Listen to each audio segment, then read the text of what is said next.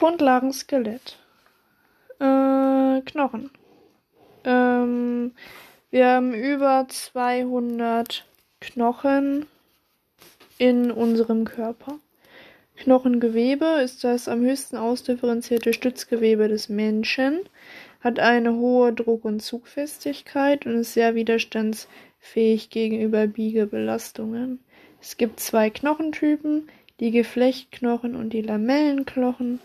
Die Gefe Gefecht Geflechtknochen ähm, bestehen aus grobfaserigen, locker verflochtenen Knochenbälkchen und werden in der Embryonalphase und bei der Knochenbruchheilung gebildet und werden danach zu Lamellenknochen umgebaut.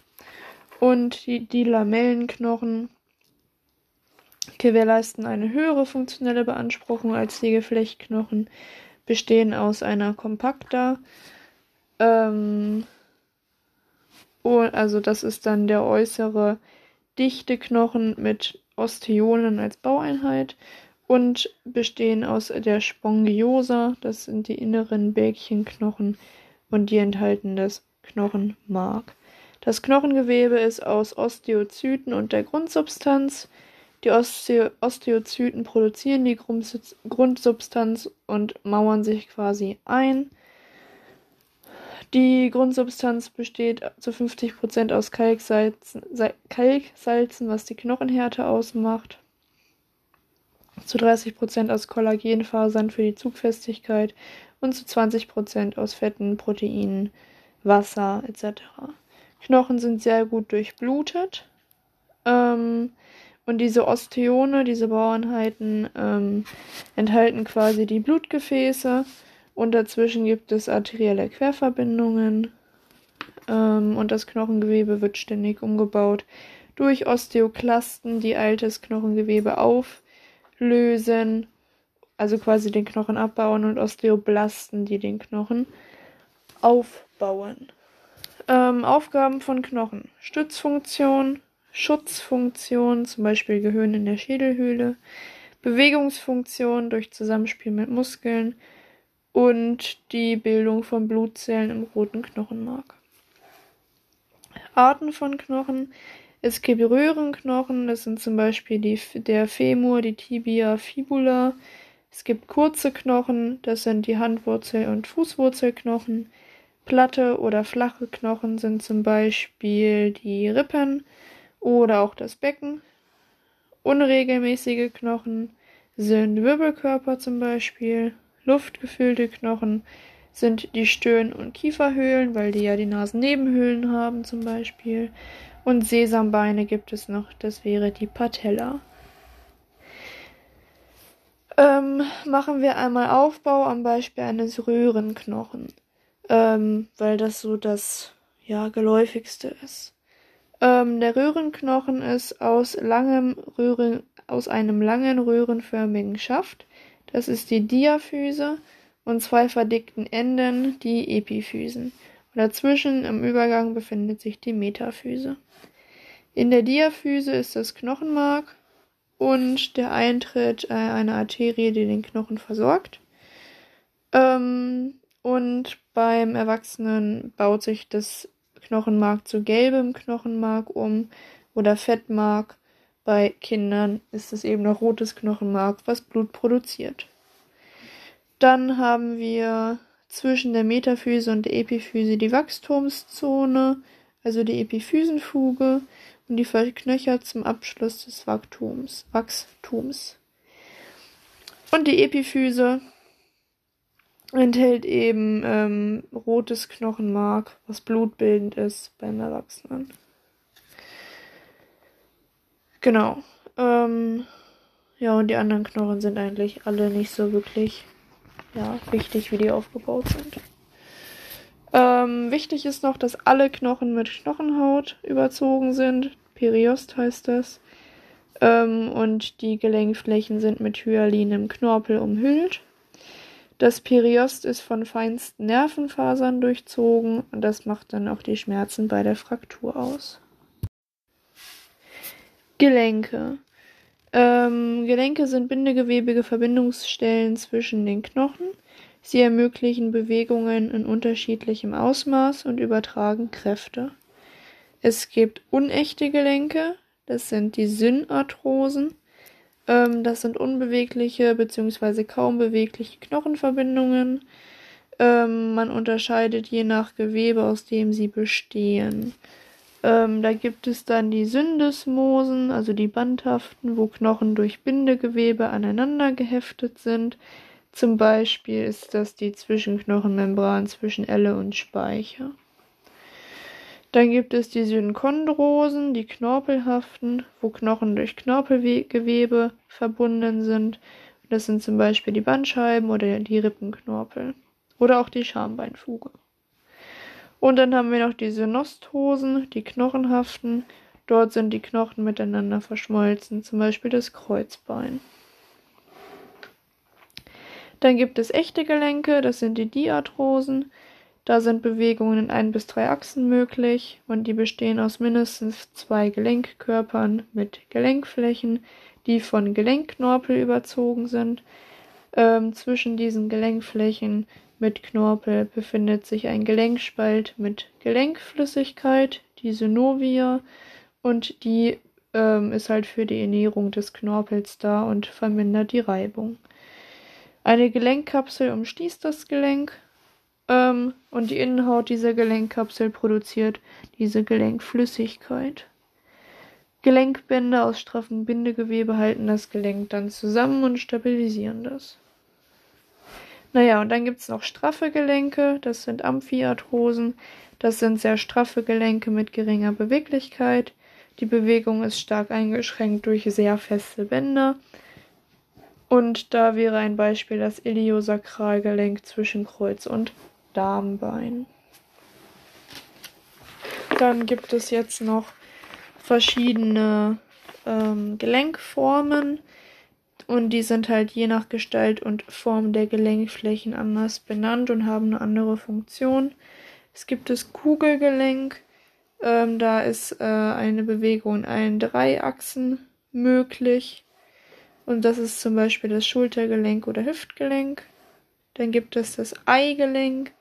Da haben wir eine Bewegung in zwei Achsen, weil der Gelenkkörper oder Gelenkkopf ähm, ellipsenförmig ist. Und das ist zum Beispiel das Handgelenk, dann ein Scharniergelenk. Da haben wir einen walzenförmigen Gelenkkörper. Wir können eine Achse bewegen, zum Beispiel beim Ellenbogengelenk oder Fingergelenk. Der Fingergliedgelenk, so. Dann gibt es ein Drehgelenk. Es sind nur Drehbewegungen möglich. Ähm, und da gibt es dann den Unterschied zwischen Rad- und Zapfengelenk. Und zwar je nachdem, welcher Knochen sich um welchen dreht.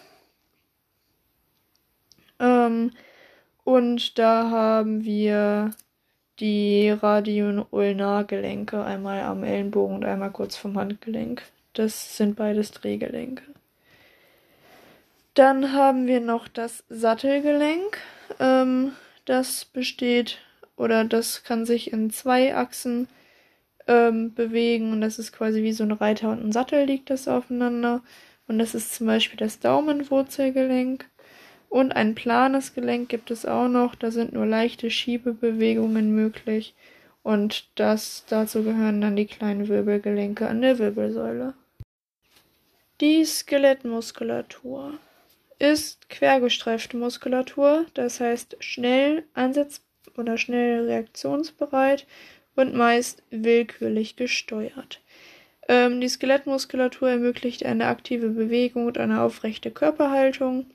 Sie produziert Körperwärme durch Kältezittern und hat hochspezialisierte Zellen mit den Grundeigenschaften erstens Reaktion auf Nervenreize, zweitens Kontraktilität, drittens Dehnbarkeit und viertens Elastizität. Aufbau von Skelettmuskulatur. Ähm, ein Muskel besteht aus vielen Muskelfaserbündeln. Eine Muskelfaser besteht aus fadenförmigen Strukturen, den Myofibrillen. Myofibrillen sind Ketten aus dicken und dünnen Myof Myofilamenten oder Myofilamenten. Und diese Myofilamente bestehen aus funktionellen Untereinheiten, den Sarkomeren, die durch Z-Scheiben abgegrenzt sind. Sarkomere enthalten Aktin- und Myosinfilamente, die im Endeffekt die Kontraktion bewirken. Voraussetzung für die Kontraktion ist ein Reiz durch ein Motoneuron. In motorischen Endplatten, also den Synapsen, die am Muskel enden, wird der Neurotransmitter Acetylcholin ausgeschüttet. Acetylcholin diffundiert dann zu den Myofibrillen und äh, ja, macht ein Aktionspotenzial. Dann strömt Calcium in die Muskelzelle. Dadurch lagert sich das Myosinköpfchen an die Aktinketten an. Das Sarkomer verkürzt sich. Ähm, die Verbindung löst sich und bindet wieder erneut. Und das passiert so circa 50 Mal für eine komplette Muskelkontraktion. Dabei wird aber ADP, äh, ATP benötigt, ähm, um das quasi wieder zu lösen. Das heißt, eine Kontraktion frisst auch viel Energie. Ähm, genau. Also so funktioniert die Kontraktion. Mechanik ähm, der Skelettmuskulatur. Muskeln sind über Sehnen am Knochen befestigt. Der Muskelansatz am Knochen ähm, ist am Knochen befestigt, der sich bewegt, und der Muskelursprung an dem Knochen, der sich nicht bewegt. Dazwischen ist quasi so der Muskelbauch, also dieses Dicke vom Muskel. Ähm, zum Beispiel der Bizeps. Der Ursprung ist das, die Innenseite des Schulterblattes. Ähm, das Schulterblatt bewegt sich nicht bei der Armbewegung. Und der Muskelansatz ist Elle und Speicher. Und das bewegt sich halt. Ähm, die Muskelkontraktur übt Zug auf eine Sehne aus und die überträgt dann quasi die Zugkraft auf den Knochen und deshalb haben wir dann eine Bewegung durch Muskelaktivität. Muskeln spielen auch auf verschiedenste Weise zusammen und zwar ähm, gibt es Agonisten, Antagonisten und Synergisten. Agonisten sind dann immer die Muskeln, die kontrahieren. Antagonisten sind die, die erschlaffen. Und Synergisten sind zusammenarbeitende Muskeln. Beispiel Antagonist-Agonist sind zum Beispiel Trizeps und Bizeps. Dann haben wir noch Hilfseinrichtungen des Skelettsystems. Faszien sind formgebende Umhüllungen von Muskeln und Organen ähm, aus Kollagenfasern und elastischen Netzen und die sind zur Abgrenzung und Verschiebbarkeit von Körperstrukturen da. Schleimbeutel schützen die Muskeln, ähm, die über Knochen ziehen und verteilen quasi den Druck gleichmäßig, ähm, so wie so ein Wasserkissen, dass die Muskeln halt nicht Schaden nehmen, wenn sie über, über den Knochen reiben. Sehnenscheiden sind Gleitröhren für Sehnen und die mindern die Reibung am Knochen und verbessern die Gleitfähigkeit. Bänder sind zur Stabilisierung von Gelenken da und sichern quasi von innen und von außen und hemmen Überbewegungen. Sesambeine sind in Sehnen eingelagerte Knochen und die bewirken die Verlängerung des Hebelarms eines Muskels, Beispiel die Patella.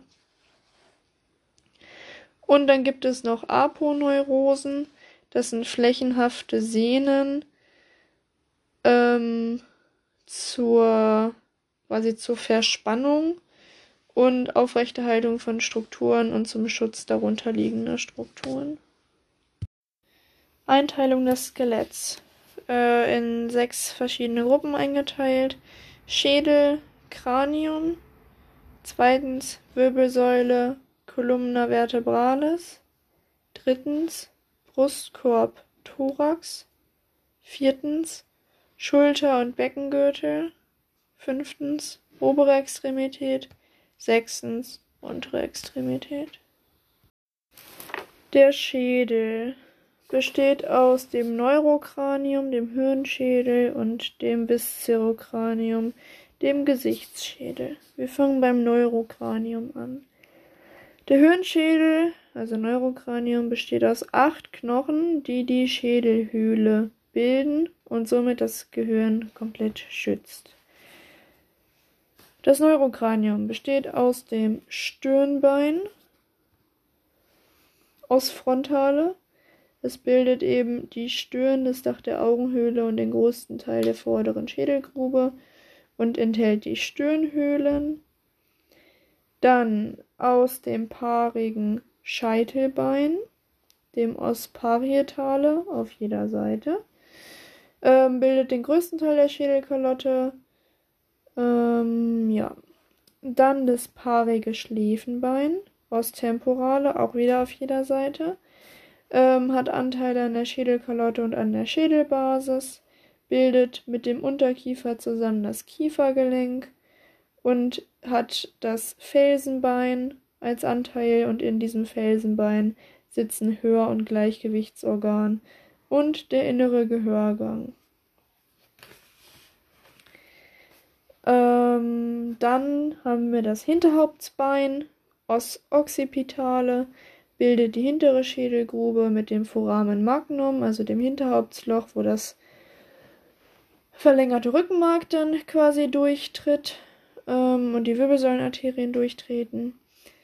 Und dann haben wir ne, äh, links und rechts neben dem Foramen magnum auch noch das Foramen jugulare für die Jugularvenen. Dann haben wir noch das Keilbein aus Sphenoidale. Ähm, das ist mit allen Knochen des Hirnschädels verbunden und enthält die Keilbeinhöhle und den Türkensattel. Und im Türkensattel sitzt die Hypophyse. Ähm, und zu guter Letzt gibt es dann noch das Siebbein aus Ethmoidale. Das ist ein schwammartiger Knochen, der den, hinter der den oberen Teil der Nasenscheidewand bildet. Ähm, ja, das waren jetzt acht, ne? Zwei paarige und vier andere noch. Ähm, die äußeren Schädelknochen sind durch vier Schädelnähte begrenzt und beim Säugling sind diese Schädelnähte eben nur bindegewebig überbrückt das sind dann die Fontanellen beim Säugling. So, und dann haben wir noch das Viszerokranium, den Gesichtsschädel, hatte ich gesagt. Der bildet quasi die Form und Struktur der oberen Atemwege. Ähm, dort haben wir 1, 2, 3, 4, 5, 6, 7, auch wieder 8 Knochen. Ähm, das Nasenbein Os nasale. Äh, bildet den oberen Teil des Nasenrückens.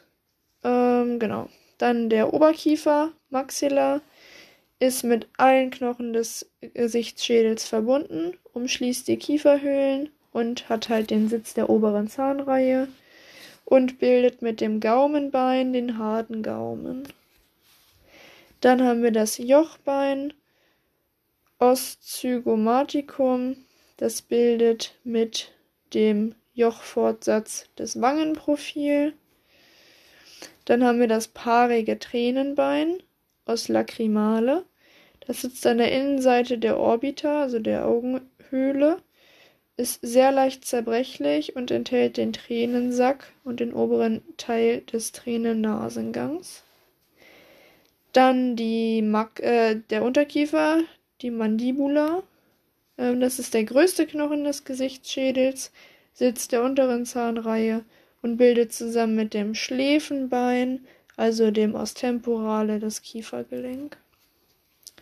Dann haben wir noch das Gaumenbein, Ospalatinum und das Flugscharbein, Vomer. Und das bildet quasi den unteren und hinteren Anteil der Nasenscheidewand.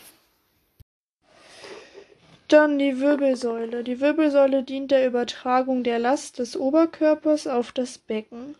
Ähm, die Wirbelsäule enthält 32 bis 34 Wirbel, Zwischenwirbelscheiben und einen starken Bandapparat. Die Wirbelsäule hat eine Doppel-S-Form und hat halt verschiedene Anteile. Und zwar die HWS, die ist, ähm, hat quasi sieben Wirbelkörper, C1 bis C7 und ist eine Lordose. Das heißt, quasi nach innen gewölbt. Also die Wölbung geht Richtung ja, Körpervorderseite. Dann haben wir die BWS, das sind zwölf Wirbelkörper, TH1 bis TH12. Und das ist eine Kyphose, also quasi nach außen gewölbt, Richtung ja, Rück Rücken quasi ist die Wirbelsäule da gewölbt. Dann haben wir die LWS, das ist wieder eine Lordose. Da gibt es fünf Wirbelkörper, L1 bis L5. Dann schließt sich daran das Ossacrum an, also das Kreuzbein mit fünf verschmolzenen Wirbeln S1 bis S5 und daran schließt sich das Steißbein an, das Os Coccyges. Äh, es hat auch drei bis fünf verkümmerte Wirbel. Ähm, und beides zusammen ist auch eine Kyphose, das heißt wie die Brustwirbelsäule rückwärts nach außen gewölbt quasi. Aufbau von Wirbelkörpern. Ähm, Wirbelkörper sind in Form und Größe den Belastungen angepasst. So sind quasi Wirbelkörper jeder Abschnitte der Wirbelsäule anders geformt. Die haben aber einen einheitlichen, eine einheitliche Grundform. Und zwar mit Ausnahme des ersten und zweiten Halswirbels. Der erste Halswirbel ist der Atlas. Das ist ein knöcherner Ring, ähm, der mit dem Os occipitale, also dem, äh, ich glaube, Hinterhauptsbein, genau, ähm, über Gelenkflächen verbunden ist. Ähm, das ist quasi das obere Kopfgelenk und ermöglicht Bewegungen nach rechts, links, vorn und hinten. Das ist quasi so ein Eigelenk. Ähm, und dann haben wir den Axis, das ist der zweite Halswirbel, der trägt den Knochenzapfen, den Dens-Axis, der in den Atlas ragt und bildet so das untere Kopfgelenk, was dann die Drehbewegung ermöglicht. Und dann gibt es eben noch alle anderen Wirbelkörper, C3 bis L5, die freien Wirbel. Und ähm, diese haben halt alle einen einheitlichen Grundaufbau und einzelne Dinge sind halt mal stärker und mal weniger ausgeprägt. Ähm, natürlich besteht ein Wirbel aus einem Wirbelkörper. Der liegt quasi bauchwärts. Ähm, nach rückwärts, also nach Dorsal, haben wir dann einen Wirbelbogen, der quasi das Wirbelloch mit dem Wirbelkanal umschließt, sodass quasi der das Rückenmark hinter dem Wirbelkörper durch diesen Wirbelbogen läuft. Ähm, dann haben wir beim Aufeinandersetzen von Wirbeln ähm, Zwischenwirbellöcher, wo die peripheren Nerven austreten. Nach Kranial und Kaudal ähm, haben wir, also kopfwärts und schwanzwärts, haben wir je zwei Gelenkfortsätze die die Wirbel miteinander verbinden. Nach lateral haben wir ähm, je Wirbel zwei Querfortsätze. Die sind Ansatz für Bänder und Muskeln. Und nach dorsal haben wir noch den Dornfortsatz. Das ist ebenfalls Ansatz für Bänder und Muskeln. Dann gibt es die Zwischenwirbelscheiben, also die Bandscheiben. Das sind elastische Verbindungen der Wirbelkörper mit und die haben eine dämpfende Wirkung. Die bestehen aus einem straffen Faserring mit innenliegendem galertartigen Kern. Und im Alter kommt es eben zu degenerativen Veränderungen, weil der Wassergehalt im Körper abnimmt und somit die Wirbelsäule schrumpft, weil die Bandscheiben halt einfach kleiner sind. Und der Faserring wird rissig ähm, und es besteht dadurch die Gefahr eines Bandscheibenvorfalls. Ähm, ja. Wir hatten jetzt nochmal die Anteile der Wirbelsäule, wie die sich halt unterscheiden. Die Halswirbelsäule ist der beweglichste und gleichzeitig auch schwächste Teil und deshalb besonders anfällig für Frakturen. Ähm, es sind kleine Wirbelkörper mit sehr großen Wirbellöchern in der HWS zu finden. Dann gibt es die Brustwirbelsäule, die ist weniger beweglich wegen der Aufhängung des Thorax über die Rippen. Ähm, somit hat die Brustwirbelsäule eine Haltefunktion. Die Wirbel sind größer und stärker als bei der HWS. Die Dornfortsätze sind länger und liegen schräg nach unten. Dann die Lendenwirbelsäule ist der stabilste Teil, daher aber auch anfällig für Blockaden, Luxationen und auch für Frakturen. Ähm, hier haben wir die größten Wirbel ähm, und die Wirbelkörper sind so fast nierenförmig. Die Dornfortsätze sind gerade nach dorsal. Und der fünfte Lendenwirbelkörper ist keilförmig, ähm, weil er dort halt ins Kreuzbein übergeht. Ähm, das Rückenmark endet auf Höhe vom ersten bis zweiten Lendenwirbelkörper in dem Dura-Sack. Ähm, also da umschließt quasi die Dura Mater einmal das Ende der, des ähm, Rückenmarks. Und dort, wo das eben aufhört, ähm, gehen die Spinalnerven als Nervenbündel nur noch weiter. Dann haben wir das Kreuzbein, das besteht aus fünf verschmolzenen Wirbeln, die verschmelzen so vom, im 16. bis 18. Lebensjahr, bis man 25 ist. Und die, äh, das Kreuzbein ist über, das Iliosakralgelenk mit dem Becken verbunden. Und dann gibt es noch das Steißbein. Da haben wir die Verschmelzung von drei bis fünf rudimentären Schwanzwirbeln. Ja, das kommt noch aus der Urgeschichte. Und die haben keine direkte Funktion mehr. Der Thorax. Ähm, Thorax ist gebildet aus Brustbein, Rippen und Brustwirbelsäule. Der Thorax beherbergt die Lunge in der Pleurahöhle und das Herz im Mediastinum, also im Mittelfellraum. Der Thorax ist nach Kaudal vom Zwerchfell begrenzt und die Aufgabe vom Thorax ist quasi Lunge schützen, Herz schützen und ja, dem Oberkörper Halt geben. Das Sternum ist ein flacher, schmaler Knochen und hat drei Anteile, quasi den Handgriff, oben den Brustbeinkörper und den Schwertfortsatz. Der Handgriff heißt Manubrium sterni. Dann gibt es die Rippen. Ähm, das ist quasi die seitliche Begrenzung des Thorax durch zwölf Rippenpaare.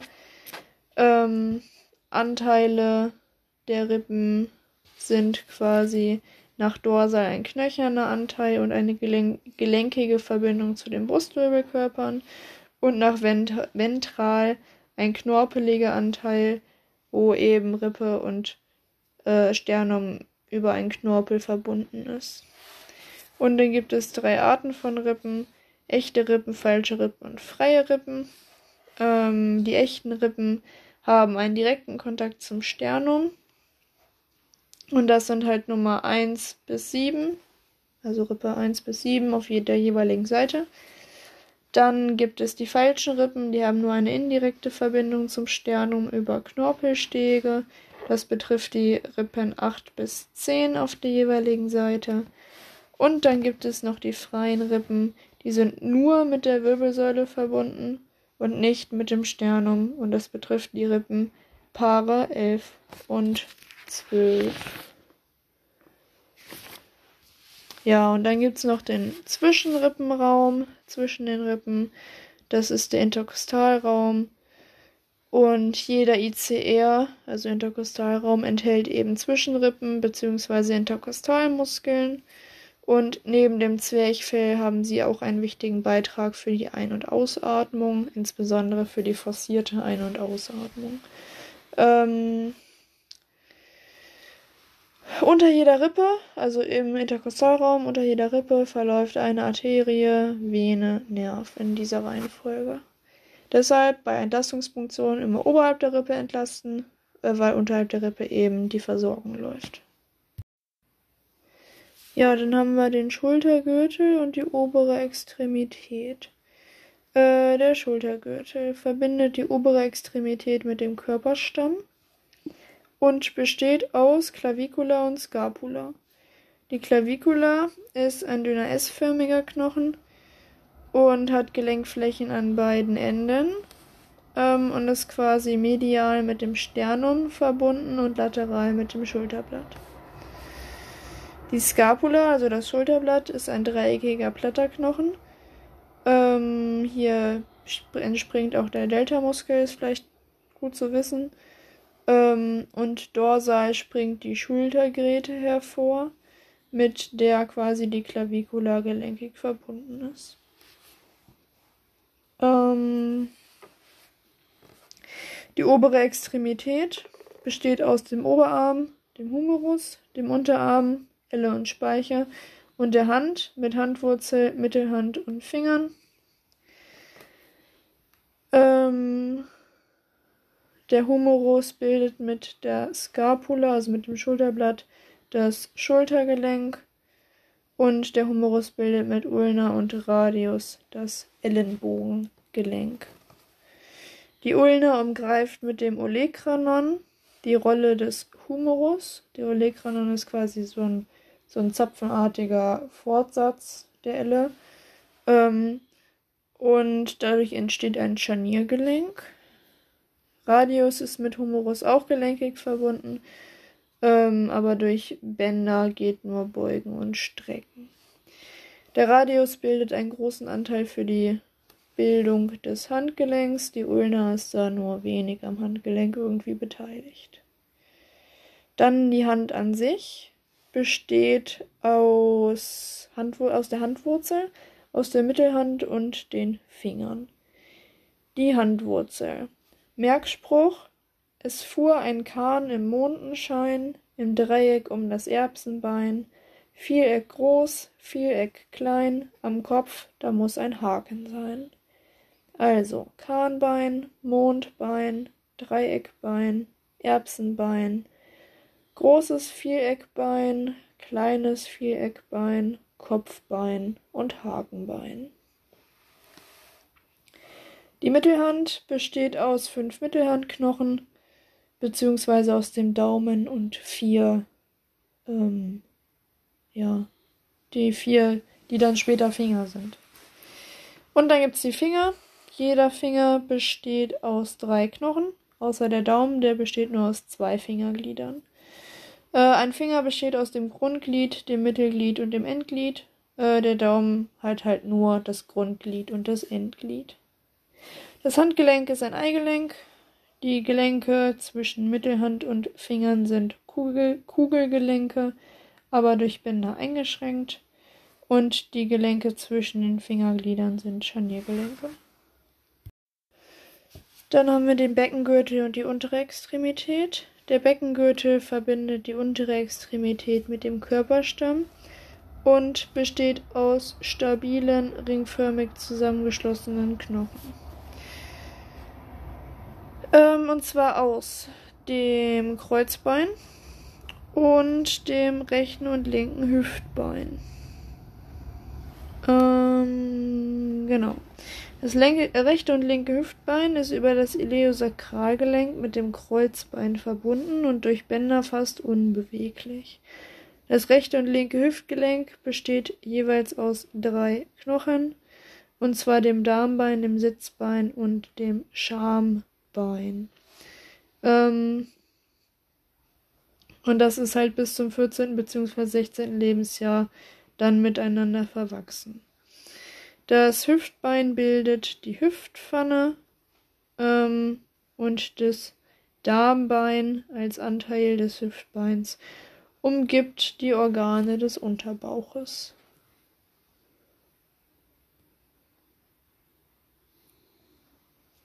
Die untere Extremität besteht aus einem Oberschenkel mit Oberschenkelkopf, Oberschenkelhals und Oberschenkelknochen. Ähm, besteht weiter aus der Kniescheibe der Patella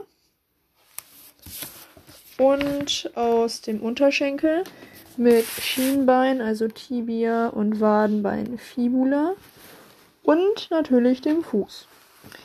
Der Fuß besteht auch wieder aus Fußwurzel, Mittelfuß und den Zehen. Und Fußwurzelknochen sind diesmal sieben Stück. Sprungbein, Fersenbein, Kahnbein, Würfelbein und drei Keilbeine. Und ähm, wir haben quasi dort noch das Sprunggelenk, einmal das obere Sprunggelenk und das untere Sprunggelenk. Das obere Sprunggelenk wird gebildet aus Tibia, Fibula und Sprungbein. Ähm, und das ist ein Scharniergelenk für Streckung und Beugung des Fußes. Und dann haben wir noch das untere Sprunggelenk, das ähm, ja, besteht aus dem Zusammenwirken der ganzen Einzelgelenke zwischen Sprungbein und Fersenbein einmal und Sprungbein und Kahnbein, also in Bezug auf die Fußwurzelknochen eigentlich komplett. Und das untere Sprunggelenk ist für die Seitwärtsbewegungen wie Kippen der Fußränder quasi verantwortlich. Ja, dann gibt es noch die fünf Mittelfußknochen und dann gibt es die Zehen, die auch wieder alle aus Grund-, Mittel- und Endglied bestehen. Außer der große Zeh, der hat halt nur Grund- und Endglied. Das ist wie beim Daumen. Zwischen Mittelfuß und Zehen sind es wieder Kugelgelenke wie bei der Hand, die durch Bänder aber eingeschränkt sind. Und zwischen den Zehengliedern sind das Scharniergelenke. Traumamanagement. Load and Go versus Stay and Play. Load and Go. Der Rettungsdienst bringt den Patienten schnellstmöglich ins Krankenhaus, weil keine Therapie des Rettungsdienstes suffizient ist. Keine weitere Maßnahme darf den Transport verzögern, zum Beispiel Zugang erst im Auto. Wenn man es halt nicht in der Zeit, wo der Transport vorbereitet wird, schafft. Beispiel Beckenfraktur mit C-Problematik oder ein Apoplex, wenn es halt jetzt internistisch wäre. Oder wir haben Stay and Play. Der Rettungsdienst versorgt den Patienten vor Ort, bis er transportfähig ist. Nicht die schnellstmögliche Krankenhauszuführung, sondern vorerst Stabilisierung, fachgerechte Versorgung und Anamnese des Patienten. Das heißt nicht, dass ein Stay and Play langsam sein muss. Es kann auch zügig sein. Nur man macht halt was. Beispielsweise Tibia-Fraktur oder auch ein ACS, ist ein Stay and Play. Klar beeile ich mich ein bisschen, aber erstmal mache ich was. Lokal versus generalisiert. Lokales Trauma, wenn davon auszugehen ist oder sichergestellt ist, dass es sich nur um eine einzelne nicht lebensbedrohliche Verletzung handelt. Ein generalisiertes Trauma ist, wenn davon auszugehen ist, dass die Kinematik des Unfalls zu lebensbedrohlichen Verletzungen führen kann. Polytrauma Definition ähm, gleichzeitig entstandene Verletzung mehrerer Körperregionen oder Organsysteme, wobei mindestens eine Verletzung oder die Kombination aus mehreren lebensbedrohlich ist. Das ist quasi die Definition nach Tscherner. Von einem Polytrauma ist auszugehen bei Hochgeschwindigkeitstraumata, Tod eines Fahrzeuginsassen oder Unfallgegner, Ejektion aus dem Fahrzeug, also herausschleudern, Überrolltrauma, Sturz aus großer Höhe, größer drei Meter und Explosion. Schockraumindikation. Da gibt es GOR A Kriterien und GOR B. GOR A ist quasi der Patient soll in einen Schockraum und GOR B der Patient sollte in einen Schockraum. Ähm, ja, kann man halten, wie man will. Eigentlich sind alles Kriterien, wo man den Patienten irgendwie in den Schockraum bringen sollte. Aber Gore A. Ähm, systolischer Blutdruck kleiner 90 nach Trauma, beziehungsweise altersadaptiert bei Kindern. Ähm, mit 80 plus Alter mal 2 und darunter dann auch in Schockraum bei Kindern.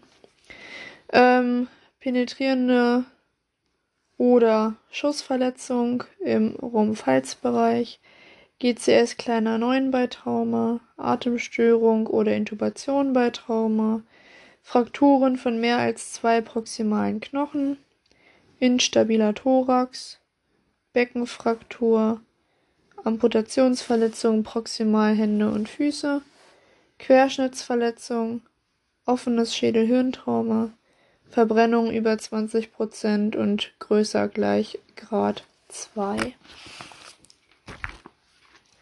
Goa B, der Patient sollte in einen Schockraum.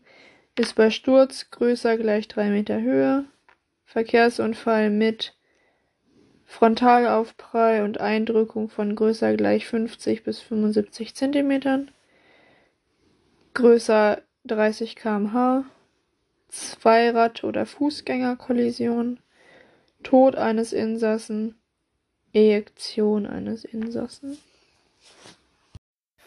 Das Drei-Kollisionen-Prinzip. Ähm, bei einer Kollision wirken Kräfte auf den Körper. Und zwar in ja, drei verschiedenen Dimensionen. Erstmal das Kfz gegen das Hindernis, dann der Körper gegen das Kfz und dann die Organe gegen den Körper. Sekundäre Kollisionen werden durch lose Gegenstände im Kraftfahrzeug verursacht, die eben umherfliegen durch den Ruck. Blutungsräume. Was passt wo rein? Kopf 500 Milliliter, Arm 800 bis 1000 Milliliter, Thorax 2000 bis 3000 Milliliter, Becken 5000 Milliliter, Oberschenkel 2000 Milliliter, Unterschenkel 1000 Milliliter. Insge also beim Erwachsenen jetzt immer. Insgesamt sind 80 Milliliter pro Kilogramm Körpergewicht Blut vorhanden und es ist immer ein Load and Go bei kritischen und stillbaren Blutungen. Zielblutdruck. Ein Patient mit einer nicht kontrollierbaren Blutung bekommt äh, eine permissive Hypotension und da ist der Zieldruck 80 bis 90 systolisch. Beim Erwachsenen natürlich. Ausnahmen sind Schädelhirntrauma, das kriegt 120 systolisch. Schwangerschaft kriegt 120 systolisch. Bekannter Hypertonus kriegt 120 systolisch. Kinder kriegen 80 plus in Klammern Alter in Lebensjahren mal zwei. Und ein Patient, der jetzt gerade eine Normotension hat, äh, bekommt einen Zugang nur zum Offenhalten. Da wird jetzt nicht der Blutdruck gesenkt, damit er bei 80 bis 90 ist natürlich. Ja, Vorgehen an der Einsatzstelle. Ähm, natürlich 4S. Scene, Situation, was sehe ich, was höre ich, Blutung, Zyanose, Schreie. Wie ist die Umgebung? Brauche ich andere Einsatzkräfte? Oder sind da andere Einsatzkräfte? Sind da Laien? Wie ist das Wetter? Dann Safety. Ist meine PSA ausreichend? Gefahren für uns oder andere? Äh, einmal nach GAMS. GAMS ist, meine ich, bei Gefahrgutunfällen. Gefahr erkennen, absperren, Menschenrettung, Spezialkräfte anfordern. Und dann gibt es noch die 5a, B, C, D, 5e Regel. Atemgifte, Ausbreitung, Angstreaktion, atomare Gefahren, Absturz, biologische Gefahren, Chemikalien, Durchbrüche, Explosion, Erkrankung. Oder Verletzung, Elektrizität, Einsturz, Ertrinken. Bzw. Wassergefahren. Dann Support. Brauche ich Unterstützung? Ähm, Nachforderung NEF, RTH, Feuerwehr, Pol, THW, keine Ahnung, PSNV. Und Stripping und Stimulation, äh, ja, ich mache meinen WASB und zur ABC-Kontrolle gegebenenfalls Oberkörpereinkleidung, wobei bei Trauma da immer an den Wärmeerhalt zu denken ist. Dann mache ich natürlich mein WASB, W wach, A für wach auf Ansprache, S für Reaktion auf Schmerzreiz und B steht für reaktionslose Bewusstlosigkeit. Dann mal mein CABC und dann mache ich meine STU. Und dabei mache ich Prüfung Schädel, HWS, Stufenbildung, Nacken, Hartspann, Austritt aus Mund, Nase und Ohr, Pupillenkontrolle, Halswehen, gestaut, Trachealverschiebung, Schultergürtel abtasten, Thorax in zwei Ebenen palpieren, Auskultation Thorax und Herz. Ähm, Palpation Abdomen, Becken wird nach KISS beurteilt. KISS steht für Kinematik, Inspektion, Schmerz und Stabilisieren. Und dann werden auch die Oberschenkel begutachtet. Ähm, Die STU darf maximal zwei Minuten dauern. Kopfverletzungen, oberflächliche Verletzungen, Weichteilverletzungen. Symptome Hämatome bis starke Blutung, gegebenenfalls SAT. Therapie sterile Wundabdeckung, gegebenenfalls Analgesie, gegebenenfalls Atemwegssicherung. Verletzungen der Nase. Symptome meist sichtbare Blutung, Patient atmet durch den Mund. Therapie Oberkörper vorbeugen, Blut muss abfließen, gegebenenfalls Kühlung Nacken, Kompression der betroffenen Nasenseite, gegebenenfalls Atemwegsicherung. Verletzung der Ohren. Symptome, Hörminderung, Schmerzen, inkomplette oder vollständige Amputation der, Ohr, Hör, oh Gott, der Ohrmuschel und Blutungen. Therapie, sterile Abdeckung, Sicherstellung des Amputats gegebenenfalls und gegebenenfalls Analgesie. Haben wir noch Verletzung der Augen. Symptome sind Schmerzen, Sehstörungen, Brillen- oder Monokelhämatom, Blutungen, Einblutungen und offene Wunden. Und Therapie, Oberkörperhochlagerung, beidseitige sterile Abdeckung der Augen und Wunden, gegebenenfalls Stabilisieren eines Fremdkörpers und gegebenenfalls eine Analgesie. Verletzungen des Gesichtsschädels. Allgemein durch Gewalteinwirkung auf den frontalen Kopfbereich. Betroffen sind Knochen, Weichteil, Gefäße, Nerven, Sinnesorgane und Zähne. Symptome. Frakturen, zum Beispiel der Augenhöhle, Nasenbein, Jochbein, Oberunterkiefer oder der Zähne. Offene Wunden und Blutungen, Hämatome. Behinderung des Atemwegs Behinderung des Atemweges bei schwerer Mittelgesichtsfraktur, Kopfschmerzen, Übelkeit und Erbrechen. Therapie von Verletzungen im Gesichtsschädel, gegebenenfalls Atemwegssicherung, hochdosierte Sauerstoffgabe, bei massiver Blutung Flachlagerung, bei bewusstseinsklaren Patienten gegebenenfalls Bauchlage mit Händen vor der Stirn oder sitzend mit vorgebeugtem Oberkörper, sodass das Blut abfließen kann hat äh, HWS-Fixierung, Analgesie oder Analgesidierung und ein Transport in die Mund-, Kiefer- und Gesichtschirurgie. Das Schädelhirntrauma. Allgemein. Entsteht das durch eine Gewalteinwirkung auf den Kopf mit der Mitverletzung des Gehirns. Bei Aufprall oder plötzlichem Abbremsen des Kopfes bewegt sich das Gehirn dann in Richtung der Gewalteinwirkung, ähm, prallt dort gegen den Knochen und so kommt es dann zur Verletzung von Hirnparenchym und Gefäßen. Physiologische Hirndurchblutung. Das Gehirn ist durch paarige Arteria carotis interna und Arteria vertebralis versorgt. Das Gehirn hat einen hohen Sauerstoff- und Nährstoffbedarf Deshalb muss der zerebrale Blutfluss konstant bleiben. Sonst erlöschen halt schnell die Hirnfunktionen. Der zerebrale Blutfluss ist abhängig vom mittleren arteriellen Druck, Gefäßwiderstand und Hirndruck. Wenn der Hirndruck steigt, sinkt die Hirndurchblutung bei gleichem Blutdruck. Es gibt eine Autoregulation der Hirndurchblutung bei einem mittleren arteriellen Druck von 50 bis 160 mmHg. Denn durch verstärkte Dehnung der Gefäßwand kommt es zur Kontraktion der glatten Muskulatur und der Blutdruck steigt, dann kontrahieren die Hirngefäße und wenn der Blutdruck sinkt, dann erweitern sich die Hirngefäße. Das Ganze nennt man Baylis-Effekt. So, Hirndruck haben wir jetzt. Ähm, dann, wenn der intrakranielle Druck steigt ähm, und naja, damit die Hirndurchblutung halt gleich bleibt, muss auch der mittlere arterielle Druck steigen. So, um halt die ausreichende Durchblutung weiterhin zu haben. Dadurch, dass der MAP steigt, erhöht sich der ICP aber weiter. Dadurch steigt der MAP weiter. Dadurch wieder der ICP, der MAP und so weiter. Und irgendwann haben wir einen sehr hohen Blutdruck.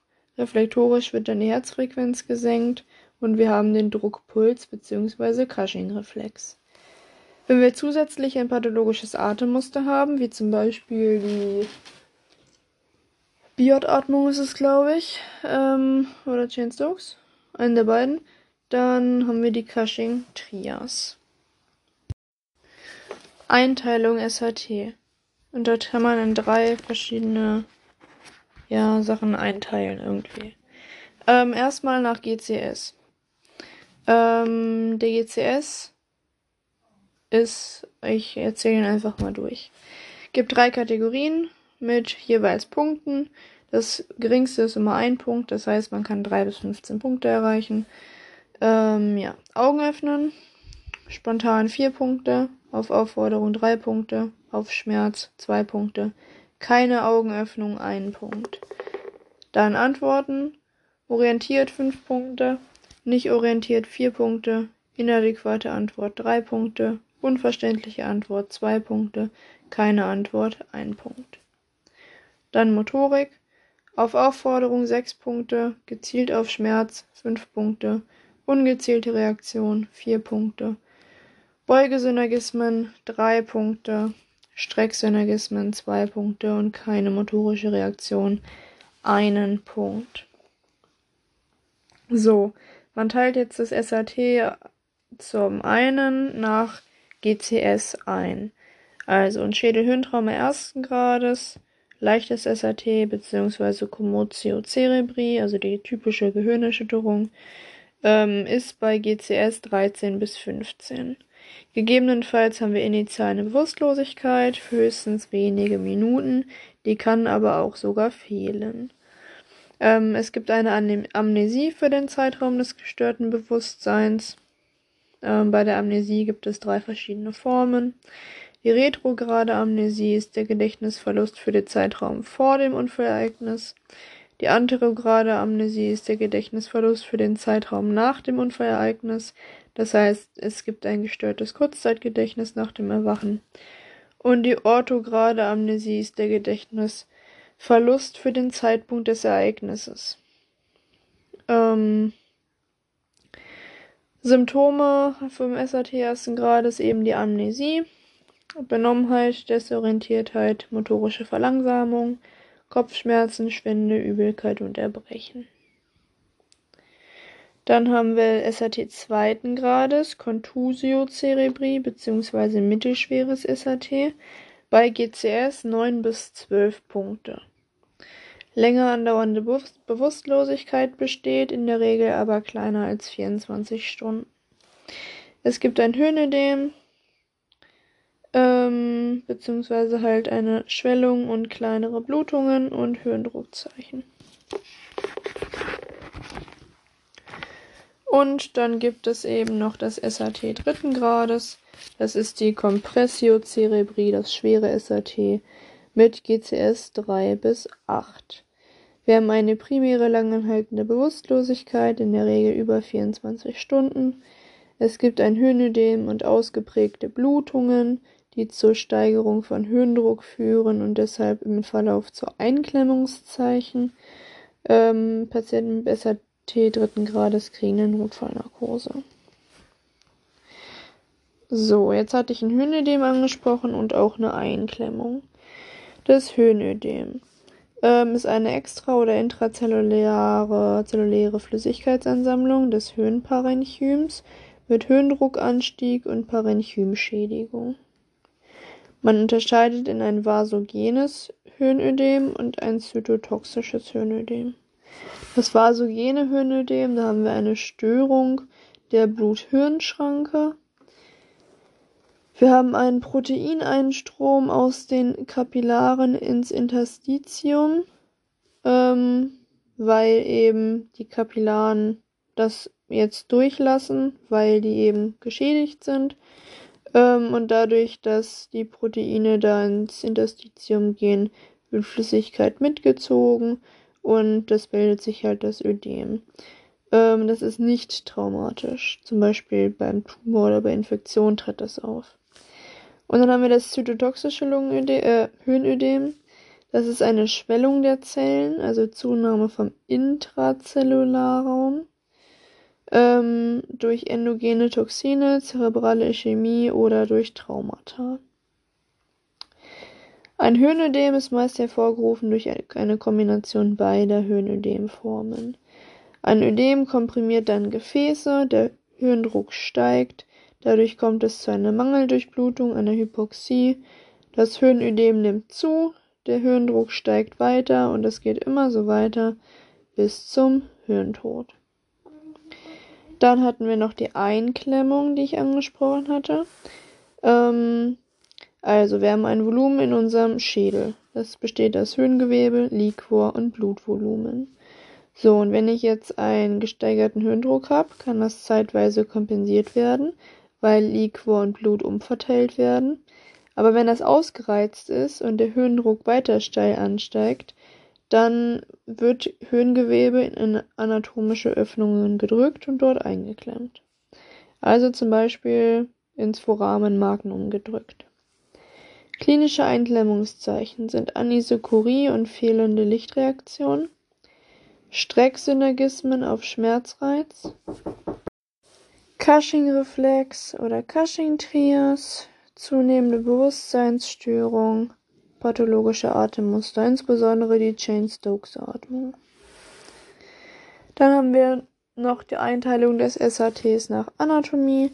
Und zwar nach Anatomie gibt es ein geschlossenes bzw. gedecktes Schädelhirntrauma und ein offenes Schädelhirntrauma. Beim geschlossenen bzw. gedeckten Schädelhirntrauma ist die Dura mater intakt und es besteht keine Verbindung zwischen Gehirn und Außenwelt.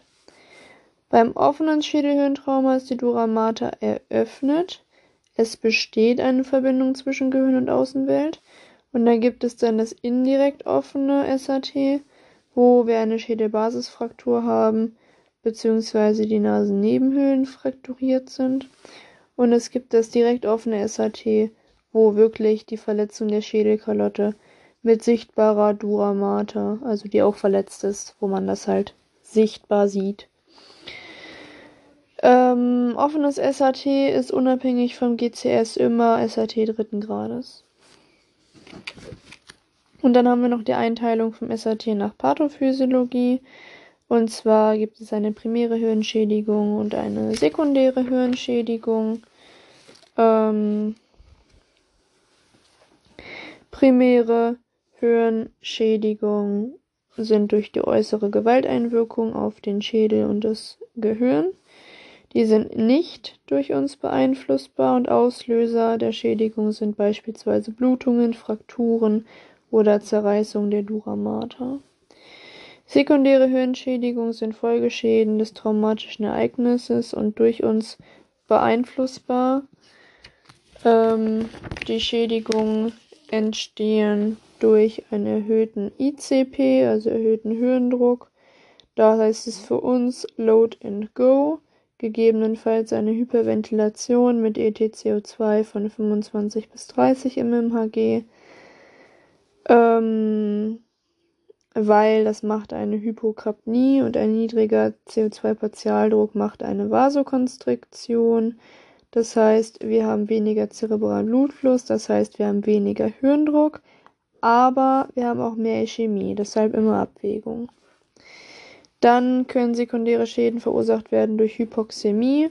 Also für uns immer die Atemwege schön frei halten und immer hoch dosiert Sauerstoff geben. Dann entstehen sekundäre Schäden durch Hypotonie. Ähm, der systolische Blutdruck bei SAT muss mindestens 120 betragen. Dazu Volumengabe, Katecholamine und Flachlagerung. Und dann können sekundäre Schäden noch durch Hyperkapnie bestehen, weil Hyperkapnie macht eine Weitstellung zerebraler Gefäße und führt zu einer noch weiteren Hirndrucksteigerung. Deshalb muss mindestens normoventiliert werden, wenn nicht halt sogar gegebenenfalls hyperventiliert. Die Schädelbasisfraktur ist allgemein die Fraktur der Schädelbasis. Symptome sind Brillen- und Monokelhämatom, Ausfall der mimischen Muskulatur, Sensibilitätsstörungen im Gesicht und Liquor aus der Nase. Diese vier Symptome treten überwiegend bei einer Fraktur der vorderen Schädelgrube auf. Battle Signs, also Hämatome hinterm Ohr und Liquors im Ohr, treten überwiegend bei einer Fraktur der hinteren Schädelgrube auf. Traumatische intrakranielle Blutungen. Extrazerebrale Blutungen. Das epidurale Hämatom ist allgemein eine Blutung zwischen Dura mater und Schädelknochen. Es ist eine arterielle Blutung, äh, wobei meist die Arteria meningea in Verbindung mit einer Schädelfraktur in der Temporalregion kaputt geht. Symptome vom epiduralen Hämatom anfängliche kurze Bewusstlosigkeit, dann folgt ein freies Intervall. Nach vier bis acht Stunden haben wir eine zunehmende Eintrübung.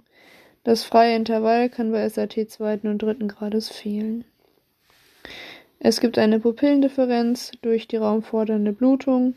Die Mydriasis ist auf der betroffenen Seite durch die Kompression vom Nervus oculomotorius und es besteht eine kontralaterale Hemiparese.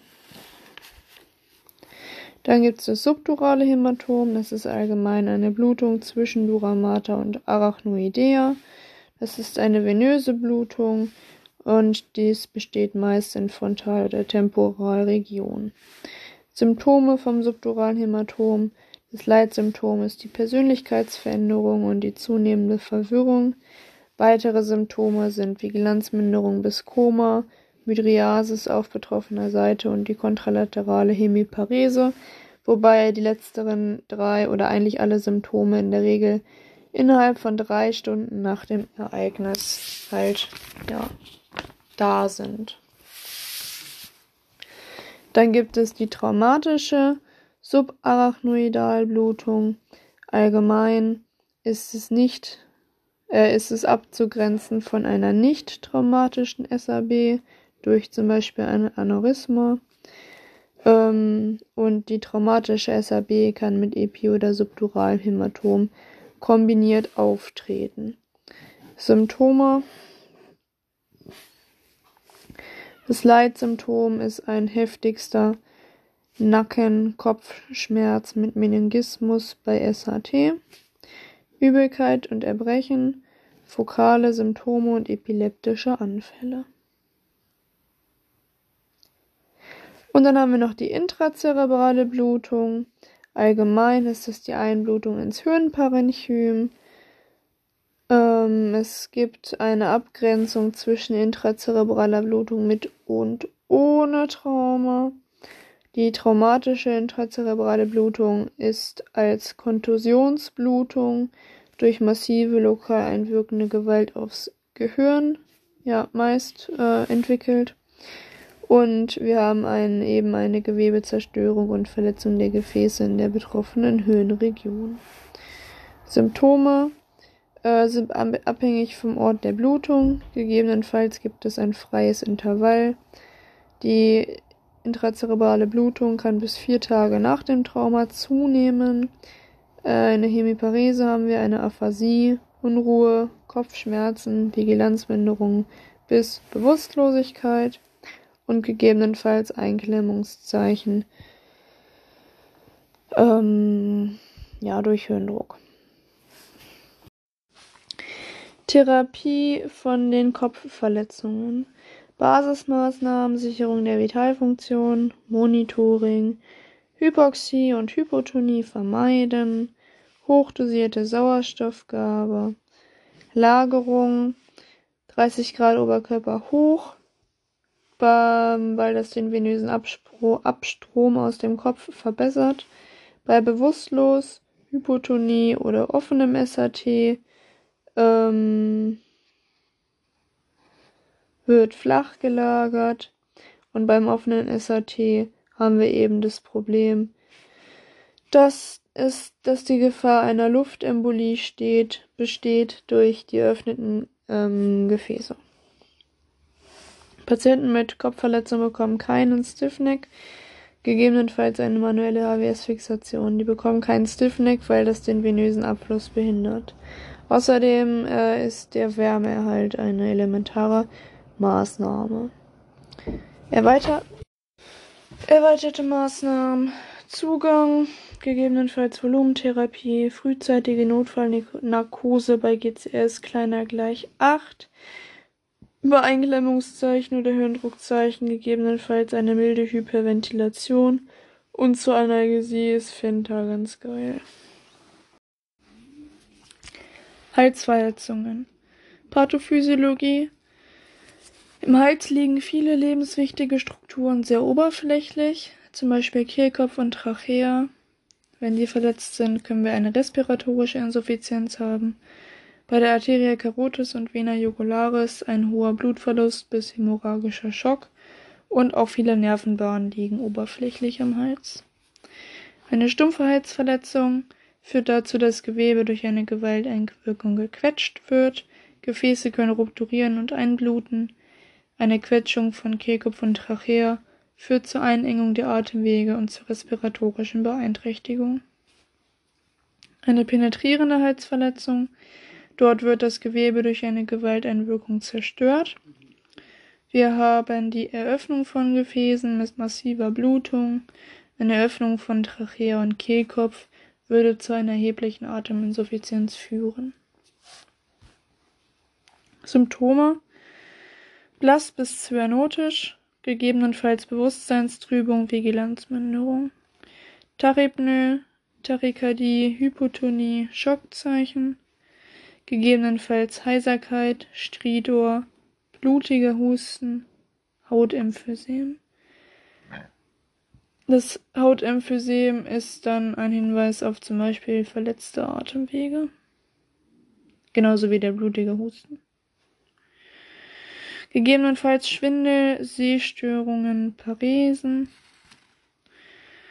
was ein Hinweis für eine Dissektion oder Thrombose der Arteria carotis oder Arteria vertebralis sein kann. Gegebenenfalls neurologische Ausfälle der oberen Extremität durch eine Nervenverletzung.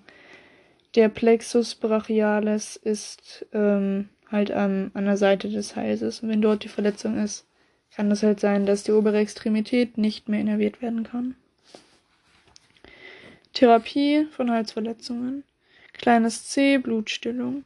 Sicherung Atemwege, hochdosierten Sauerstoff, gegebenenfalls Beatmung, gegebenenfalls chirurgischer Atemweg. Stabilisation der von gegebenenfalls eingedrungenen Gegenständen, Zugang mit von Elektrolytlösung, ähm, permissive Hypotension mit systolischem Blutdruck von 80 bis 90 mmHg, zügiger Transport. Karve. Ähm, achte auf einen sich gegebenenfalls entwickelten Spannungs entwickelnden Spannungspneumothorax. Chirurgischer Atemweg, wie mache ich das? Tasten und desinfizierende Inzisionsstelle, Ligamentum cricoideum oder Ligamentum conicum, kann man beides sagen. Das Ligamentum conicum befindet sich zwischen Schild und Ringknorpel, ist schlecht durchblutet und klinisch gibt es da kein relevantes Gefäß oder Nerv und deshalb wird halt hier die Notkoniotomie durchgeführt. So, also Tasten und desinfizierende Inzisionsstelle. Zweitens, vertikaler Hautschnitt, ca. 1,5 cm. Vertikal, also quasi von Kopf zu Fuß in die Richtung. 1,5 cm. Drittens horizontale Inzision des Ligamentums. Viertens Einführen eines Endotrachealtubus 6,0 bis 7,0 von der Größe.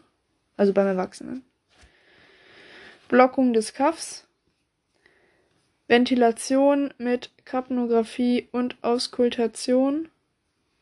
Fixierung, sterile Wundversorgung, regelmäßige Verlaufskontrolle. Wirbelsäulentrauma Pathophysiologie Wirbelkörper sind durch Bandscheiben getrennt und von Muskeln und Bändern in ihrer Position gehalten.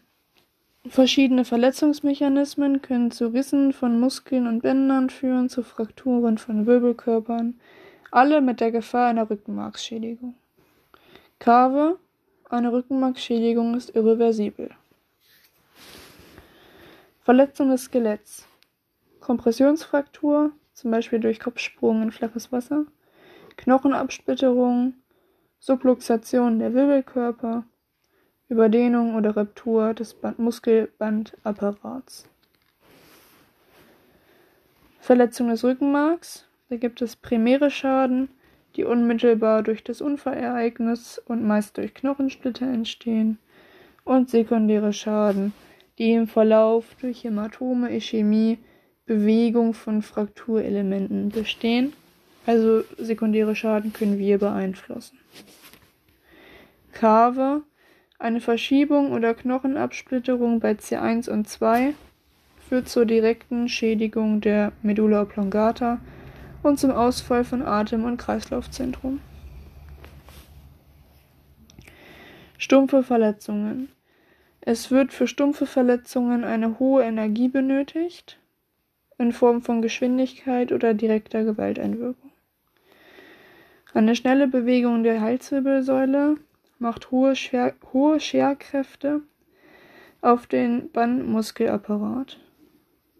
Das führt zur Verspannung oder Zerrung oder Ruptur der Muskeln und Bändern und kann umfangreiche sekundäre Schäden verursachen. Penetrierende Verletzungen. Äh, wir haben eine direkte Verletzung im Verlauf des Penetrationsweges. Wir haben ähm, oder wenn wir kein neurologisches Defizit bei der Verletzung an sich haben, dann ist es auch Unwahrscheinlichkeit, dass, unwahrscheinlich, dass sich noch ein neurologisches Defizit entwickelt. Weil wenn ich im Stichkanal des Messers jetzt nichts Wichtiges verletzt habe, ja, dann bildet sich vielleicht ein Mini-Hämatom drumherum, das war's aber auch. Symptome Wirbelsäulentrauma. In der Regel ist der Patient bewusstseinsklar bei isolierter Wirbelsäulenverletzung. Er hat starke Schmerzen, dadurch gegebenenfalls Tachypnoe, Tachykardie. Atemstillstand bei Ausfällen über C4. Weil wir, wie gesagt, bei C1 bis 2 haben wir die Medulla oblongata und das Atem- und Kreislaufzentrum. Bei C4 haben wir die Zwerchfellsteuerung. Das heißt, wenn C4 oder höher ausfällt ähm, und trotzdem nicht die Medulla oblongata betroffen ist, kann einfach das Zwerchfell nicht mehr innerviert werden und dann kann man halt auch nicht mehr atmen.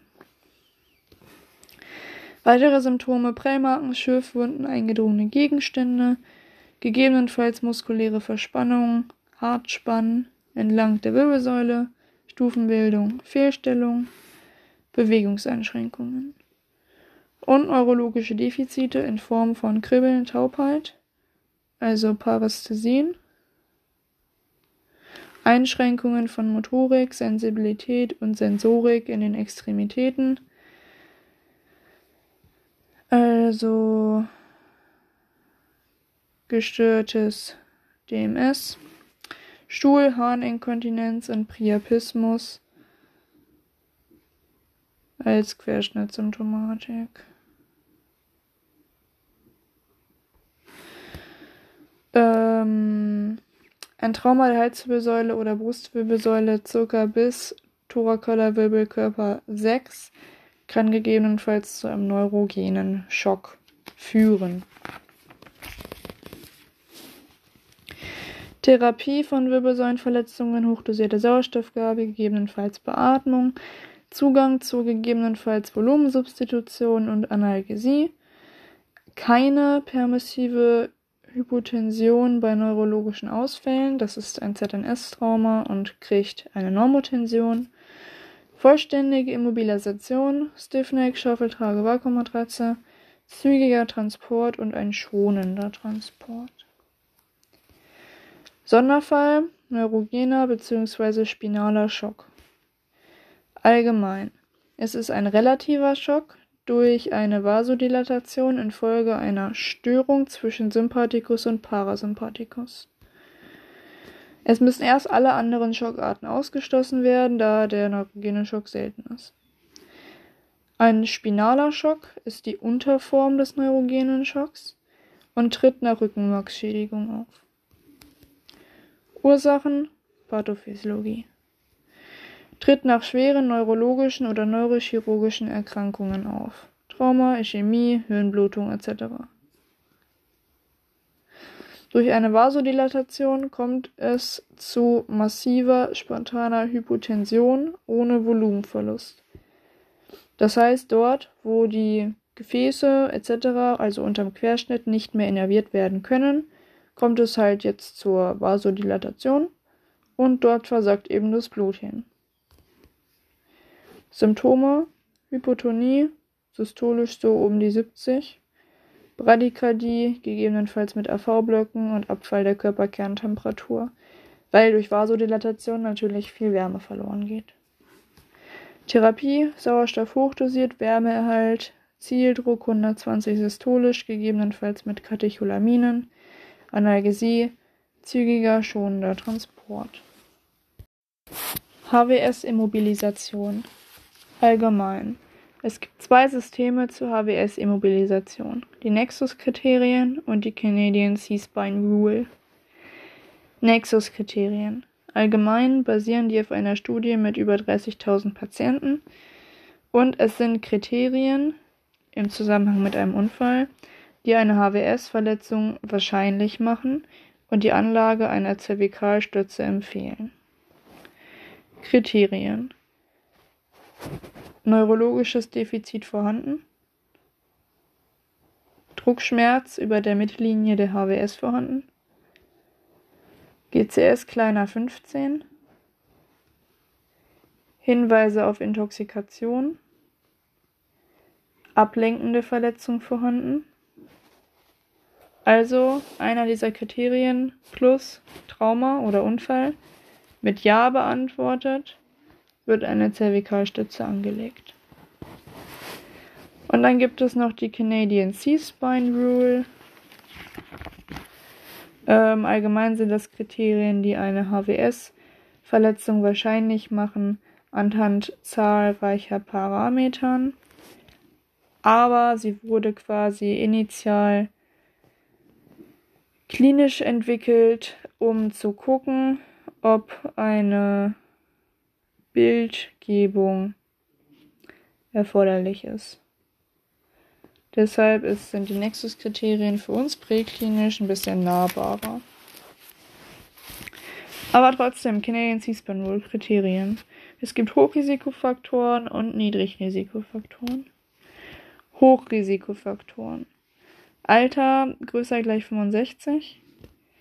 Gefährlicher Unfallmechanismus also Sturz größer 1 Meter oder mehr als 5 Treppenstufen, frontaler Aufprall, zum Beispiel Kopfsprung, Verkehrsunfall mit Hochgeschwindigkeit, also über 100 km/h, Überschlag oder Hinausschleudern, Zweiradunfall, Unfall mit Geländefahrzeug, zum Beispiel Quad, angefahrener Fußgänger, Schlägerei, hohe Wahrscheinlichkeit nach Kinematik. Und Parästhesien in den Extremitäten. Wenn einmal mit Ja beantwortet wird, gibt es eine Zervikalstütze. Wenn alles mit Nein beantwortet wird, schaut man sich die Niedrigrisikofaktoren an. Einfacher Auffahrunfall. Der Auffahrunfall ist nicht einfach, wenn man in den Gegenverkehr gefahren ist.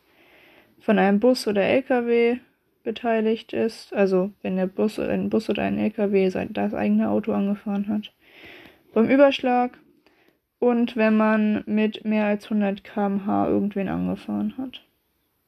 Oder angefahren wurde von einem Fahrzeug.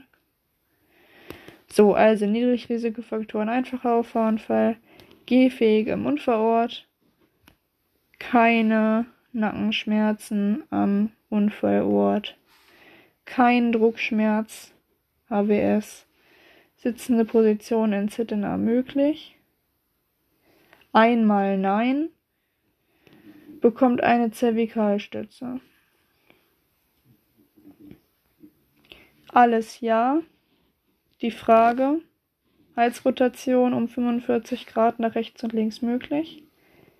Wenn ja, keine Zervikalstütze. Wenn nein, Zervikalstütze. Thoraxtrauma. Definition. entsteht durch Gewalteinwirkung auf den Brustkorb. Dadurch können Weichteil, knöcherne oder innere Verletzungen entstehen. Ein Thoraxtrauma ist stumpf oder penetrierend. Weichteilverletzung. Wo ist ein oberflächliches Trauma? Es sind in Anführungsstrichen nur äußere Wandschichten betroffen und die Knochen bleiben unversehrt. Symptome: ausgeprägte Schmerzen, Bedarfstachykardie, Angst, Unruhe, gegebenenfalls starke Blutung, Atmung in der Regel nicht behindert. Kave eine scheinbare, scheinbare harmlose Verletzung können trotzdem mit schweren inneren Verletzungen einhergehen. Therapie der Weichteilverletzung, sterile Wundabdeckung, gegebenenfalls Kompressionsverband, gegebenenfalls Analgesie. Verletzung knöcherner Strukturen, Rippenfraktur. Da gibt es dann die einfache Rippenfraktur, die Rippenreihenfraktur, wo quasi eine Rippe mehrfach frakturiert ist, und die Rippenserienfraktur, wo größer gleich drei aufeinander folgende Rippen frakturiert sind. Symptome einer Rippenfraktur sind erschwerte flache Atmung und Dyspnoe, eine Bedarfstachykardie, bewegungs- und atemabhängige Schmerzen, Krepitationen und Druckschmerz an der Frakturstelle, gegebenenfalls Stufenbildung, gegebenenfalls Verletzung der Lunge etc., Hämatombildung. Kave, eine Fraktur der unteren Rippen kann zu einer Verletzung des Zwerchfells und oberen abdominellen Organen wie Leber und Milz führen. Therapie der Rippenfrakturen, Beruhigung, möglichst schmerzfreie Lagerung, Oberkörper hoch, bei stabiler Seitenlage auf die betroffene Seite, damit es quasi geschient wird und sich die andere Lunge voll entfalten kann.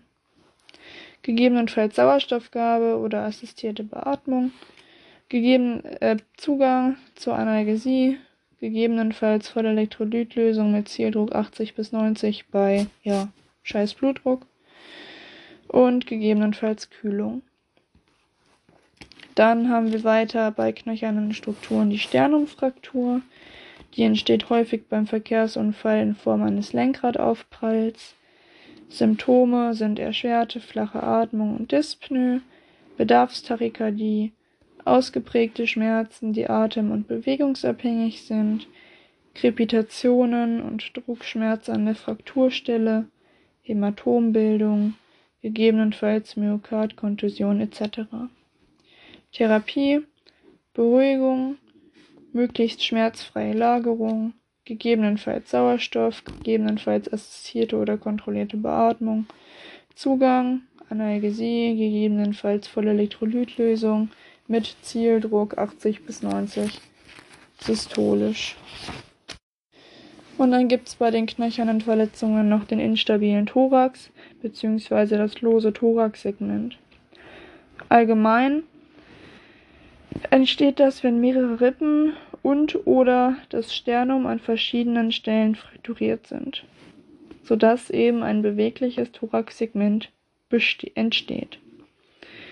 Ähm, das Fragment wird bei der Inspiration, weil dann ja Unterdruck in der Lunge besteht, eingezogen und bei der Expiration ähm, herausgedrückt weil dann ja Überdruck in der Lunge ist.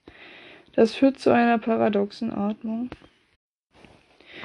Symptome vom instabilen Thorax bzw. losen Thoraxsegment.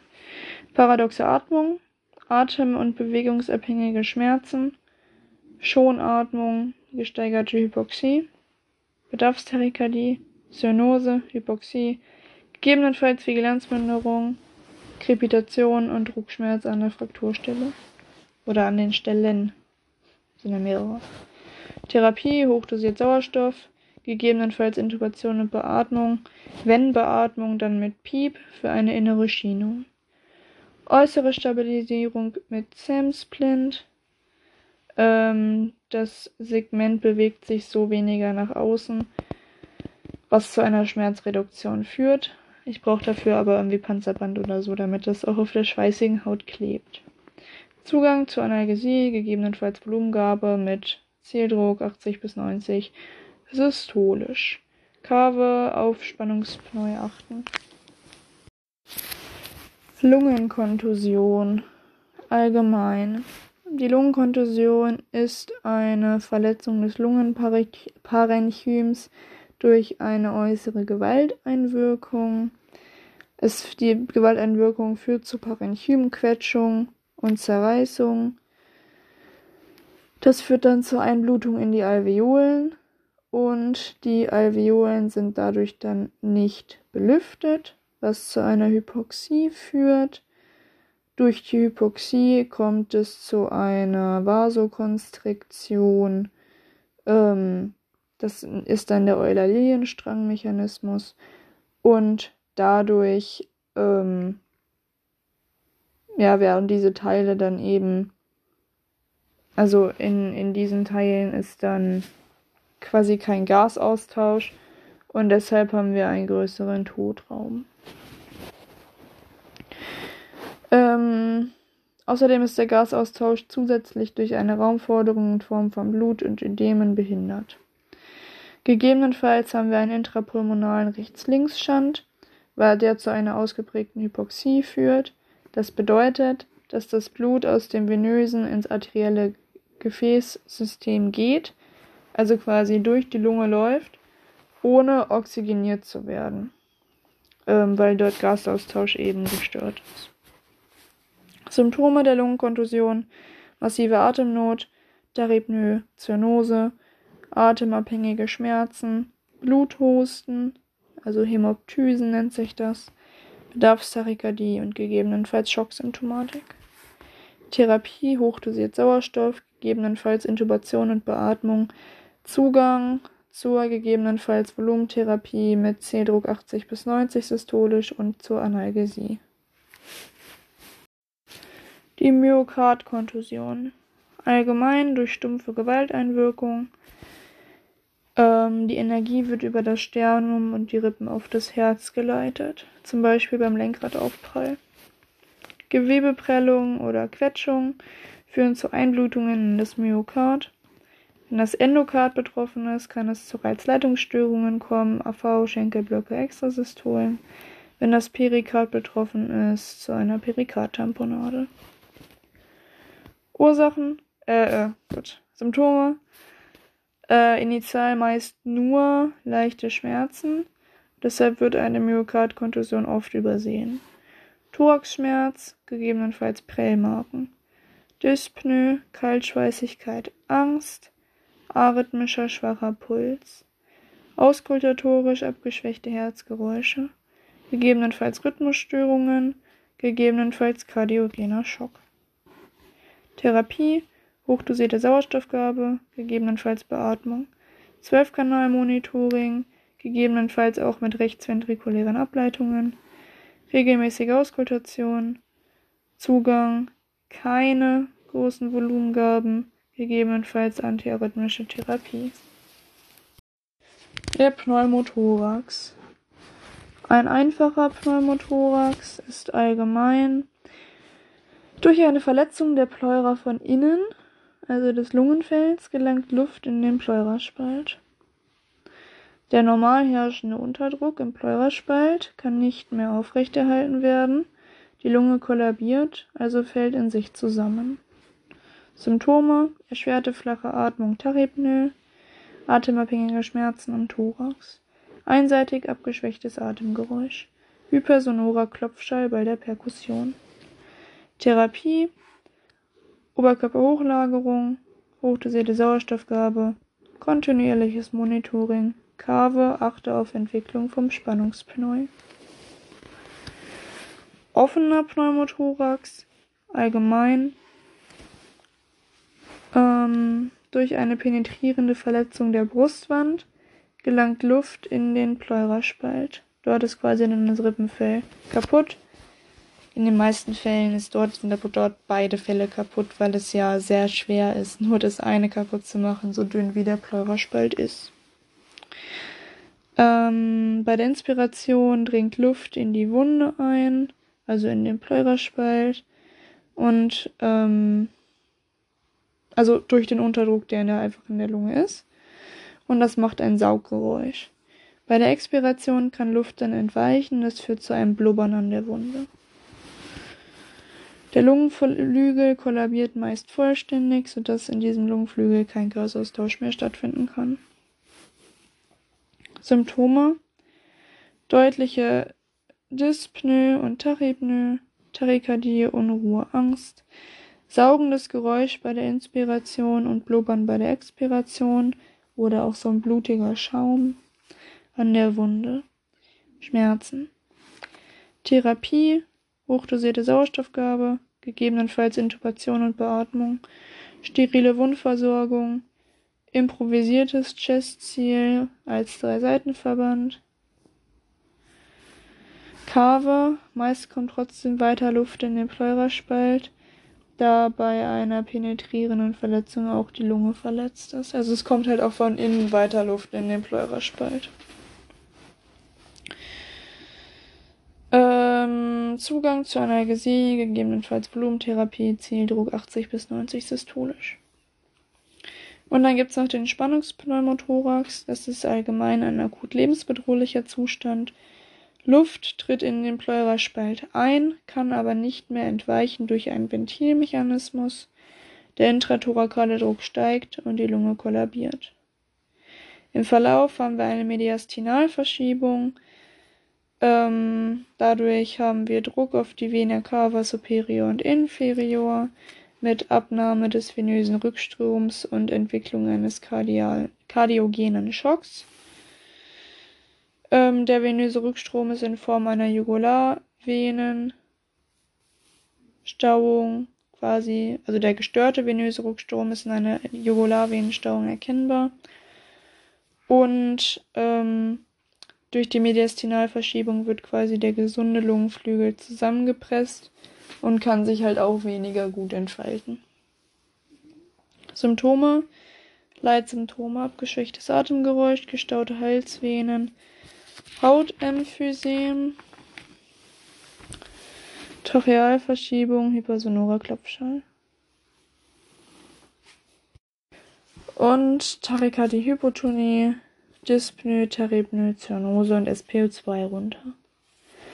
Weitere Symptome sind natürlich irgendwie Angst, Unruhe, eine flache, gegebenenfalls paradoxe Atmung, ähm, Bewusstseinstrübung.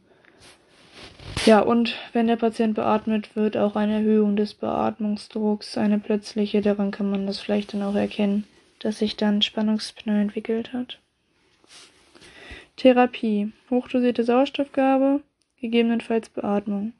Entlastungspunktion, wenn Symptome und Entlastungskriterien erfüllt sind. Entlastungskriterien Atemnot und Zyanose, fehlender radiales Puls im Sinne einer Kreislaufdepression, Bewusstseinstrübung durch Hypoxie. Funktionsorte nach Monaldi zweiter bis dritter ICR Medioklavikularlinie, das ist bevorzugt. Nach Bühlau vierter bis fünfter ICR mittlere Axillarlinie, ist eine Ausnahme. Einstichstelle ist oberhalb der Rippe, weil unterhalb Nerven und Gefäße langlaufen. Durchführung der Entlastungspunktion. Ertasten und Markieren der Einstichstelle. Desinfektion. Verschlusskappe der 14G Bronüle entfernen. Punktion im 90-Grad-Winkel am Oberrand der Rippe. Vorschieben, bis Luft entweicht. Mit der Innenseite des Handgelenks kann man das wunderbar fühlen, wenn es laut ist. Stahlmandrin entfernen. Fixierung mit einer Leukorolle zum Beispiel und dann die Leukorolle festkleben natürlich. Regelmäßige Kontrollen alle zwei Minuten plus Auskultation gegebenenfalls wiederholte Punktion. Gefahren, Eröffnung Pleuraspalt, Lungenkollaps bei einer zu tiefen Entlastung, Punktion an der falschen Seite, Infektion, Wiederverschluss nach kurzer Zeit. Weiter, zur weiter bei der Therapie, gegebenenfalls erneute Entlastung, gegebenenfalls Thoraxdrainage bzw. Assistenz bei der Thoraxdrainage Und ein Zugang zur Analgesie und gegebenenfalls Volumentherapie. Ja, die Thoraxdrainage. Ähm, Auslagern des Arms. Ertasten und Markieren der Einstichstelle. Dazu gebe ich dem Notarzt eine Spritze zum Markieren. Desinfektion. Ich reiche Desi an. Sterile Handschuhe und sterile Abdeckung. Ich reiche steriles Material an. Gegebenenfalls Lokalanästhesie. Ich habe das Anästhetikum aufgezogen und reiche es an. Hautschnitt entlang der Rippe. Ich reiche ein Skalpell an. Aufdehnung des ICR mit abgerundeter Schere oder Klemme. Ich reiche die Schere oder Klemme an. Ertasten mit dem Finger. Drainage mit zurückgezogenem Trokar entlang des Fingers einführen, bis die Drainage beschlägt. Ich reiche die Thoraxdrainage an. Fixierung in Form von Vernähen und sterile Wundabdeckung. Ich reiche Nahtmaterial und Verband an. Regelmäßige Verlaufskontrolle. Also nochmal. Thoraxdrainage, Auslagern des Arms, Ertasten und Markieren der Einstichstelle, Desinfektion, sterile Handschuhe und sterile Abdeckung, gegebenenfalls Lokalanästhesie, Hautschnitt entlang der Rippe, Aufdehnen des ICR mit abgerundeter Schere oder Klemme, Ertasten mit dem Finger, Thoraxdrainage mit zurückgezogenem Trokar entlang des Fingers einführen, bis die Drainage beschlägt, Fixierung der Drainage, also Vernähen und sterile Wundversorgung, regelmäßige Verlaufskontrolle. An Material brauche ich eine Spritze zu markieren, Desinfektionsmittel, steriles Nahtmaterial, ein aufgezogenes Anästhetikum, ein Skalpell, eine Schere oder Klemme, abgerundet vorne, eine Thoraxdrainage, Nahtmaterial und Verband. Hämatothorax.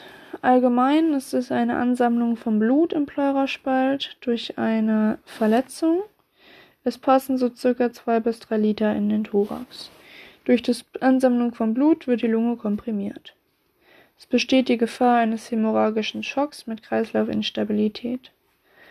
Häufig ähm, entsteht ein Hämatothorax in Kombination mit einem Pneumothorax, sodass wir ein Hämatopneumothorax haben.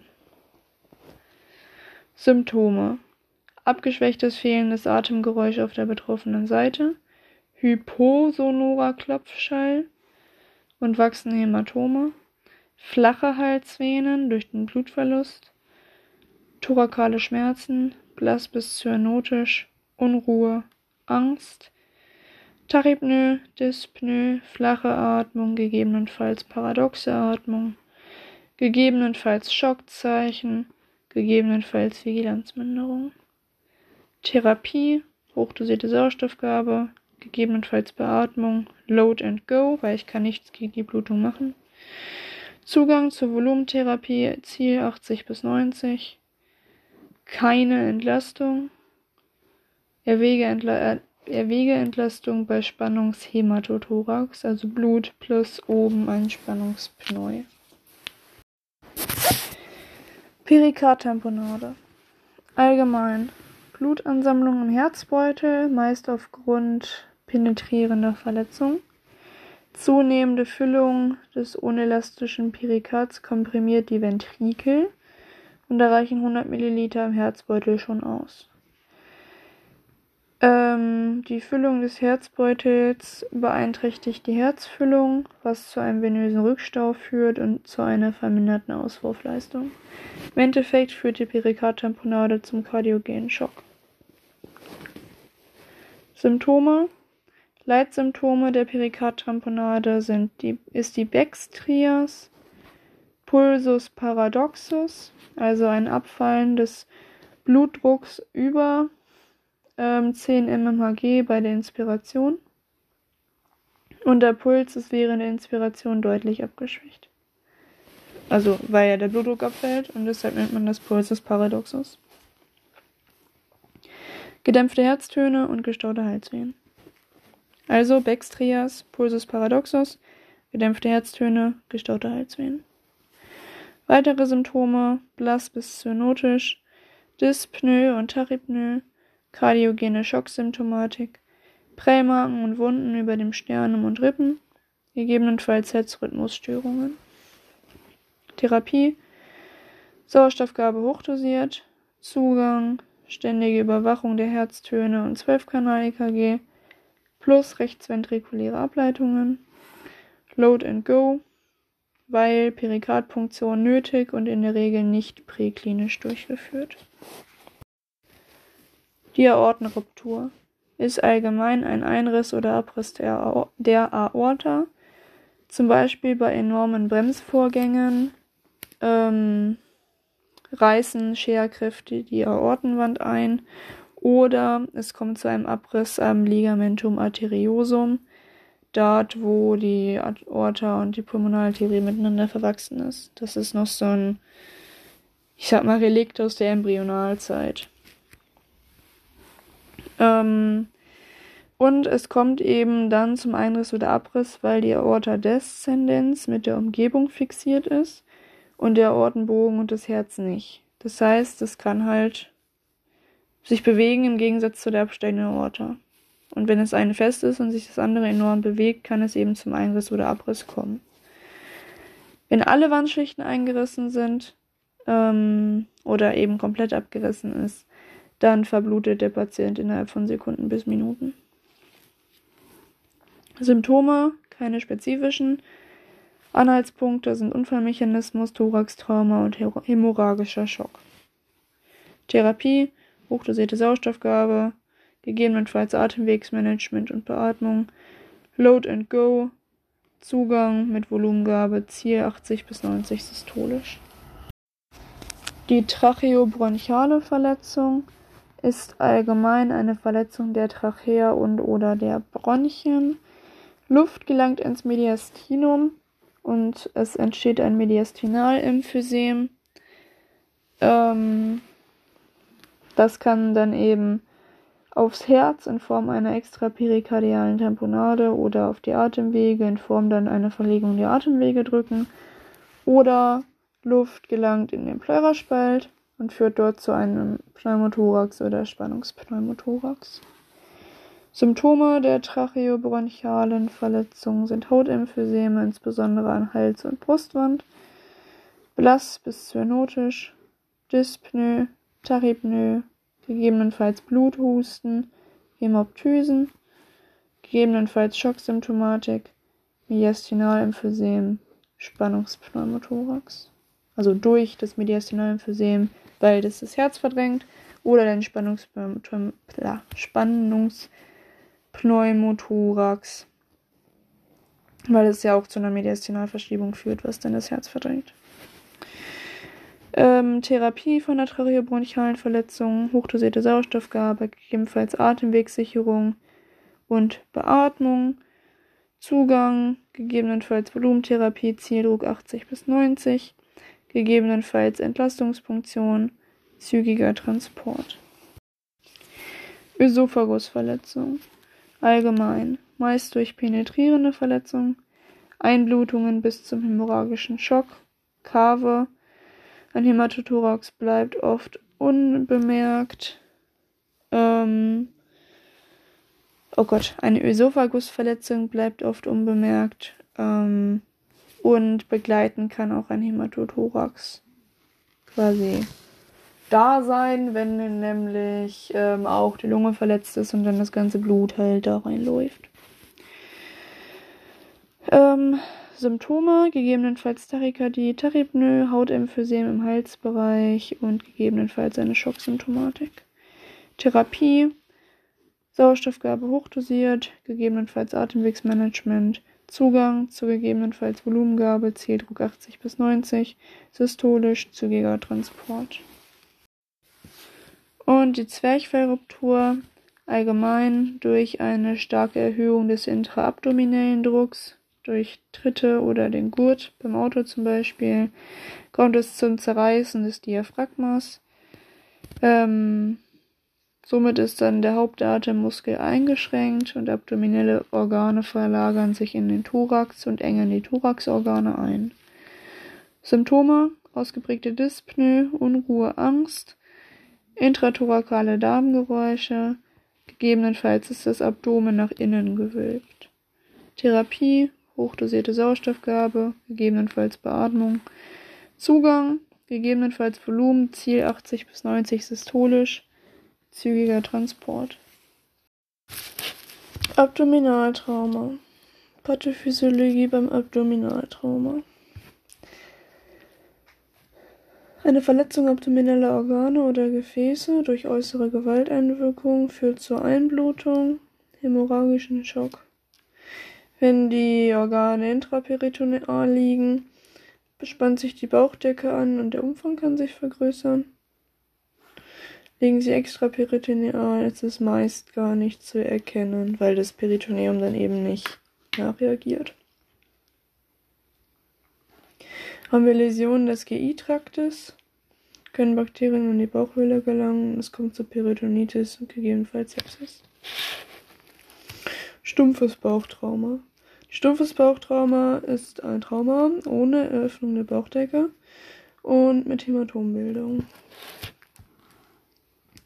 Daher ist es halt leicht zu übersehen, besonders beim generalisierten Trauma, wenn er halt noch andere Sachen hat.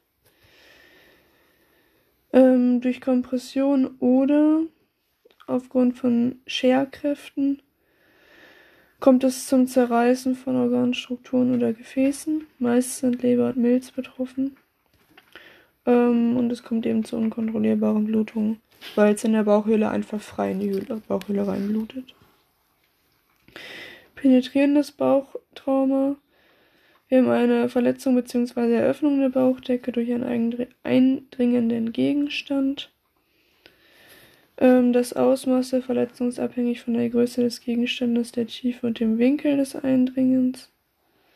Gegebenenfalls mit Beteiligung des Thorax. Meist gibt es äh, eine Darmbeteiligung ähm, und man, wenn die ausgetreten sind, dann muss man die feucht halten. Symptome Abdominaltrauma: blass bis cyanotisch, kaltschweißig, Bewusstseinstrübung bei fortschreitendem hämorrhagischen Schock, Tachypnoe, Tachykardie mit Hypotonie, also Schockzeichen, Prellmarken, Schürfwunden, eingedrungene Gegenstände, Schmerzen, gegebenenfalls Abwehrspannung, gegebenenfalls Umfangszunahme des Abdomens, und der Patient nimmt so von sich aus schon meist eine Schonhaltung ein. Also eine bauchdeckenentspannte Lagerung, ne? Angewinkelte Beine. Therapie. Symptomorientierte Therapie. Hochdosiert Sauerstoff, gegebenenfalls Beatmung. Zugang zur Volumensubstitution. Zieldruck 80 bis 90 systolisch. Ähm, Eingedrungene Gegenstände stabilisieren. Ausgetretene Organe mit Getränkenkompressen abdecken. Kave, keinen Druck auf Organe. Nicht in den Bauch zurückdrücken. Ja, ein Abdominaltrauma ist ein Laut und Go. Weil ja, ich kann halt nichts gegen die Blutung machen, ne? Okay, Milzruptur. Ähm, ist die häufigste Organverletzung bei stumpfen Abdominaltraumen. Ähm, und es ist auch gefährdet, dass wir halt eine Milzruptur haben bei linksseitigen Thoraxtraumen mit tiefen Rippenfrakturen. Die können auch die Milz schädigen. Es gibt zwei Formen von Milzrupturen, die einseitige und die zweiseitige. Bei der einseitigen Milzruptur ist die Milz komplett rupturiert. Symptome sind sofort starke Schmerzen, Abwehrspannung, Schockzeichen. Bei der zweizeitigen Milzruptur haben wir zunächst einen Einriss des Milzparenchyms. Die Kapsel ist aber noch intakt. Es kommt zu einer Sickerblutung in der Milzzeit selbst. Der Druck steigt in der Milz und irgendwann reißt dann die Kapsel. Und wenn die Kapsel reißt, haben wir halt die Symptome der einseitigen Milzruptur. Sofortige starke Schmerzen, Abwehrspannung, erst lokal, dann generalisiert und Schockzeichen. Gemeinsame Symptome der Milzruptur sind Prellmarken, Allgemeinhalsschmerzen, Schonhaltung, Schonatmung.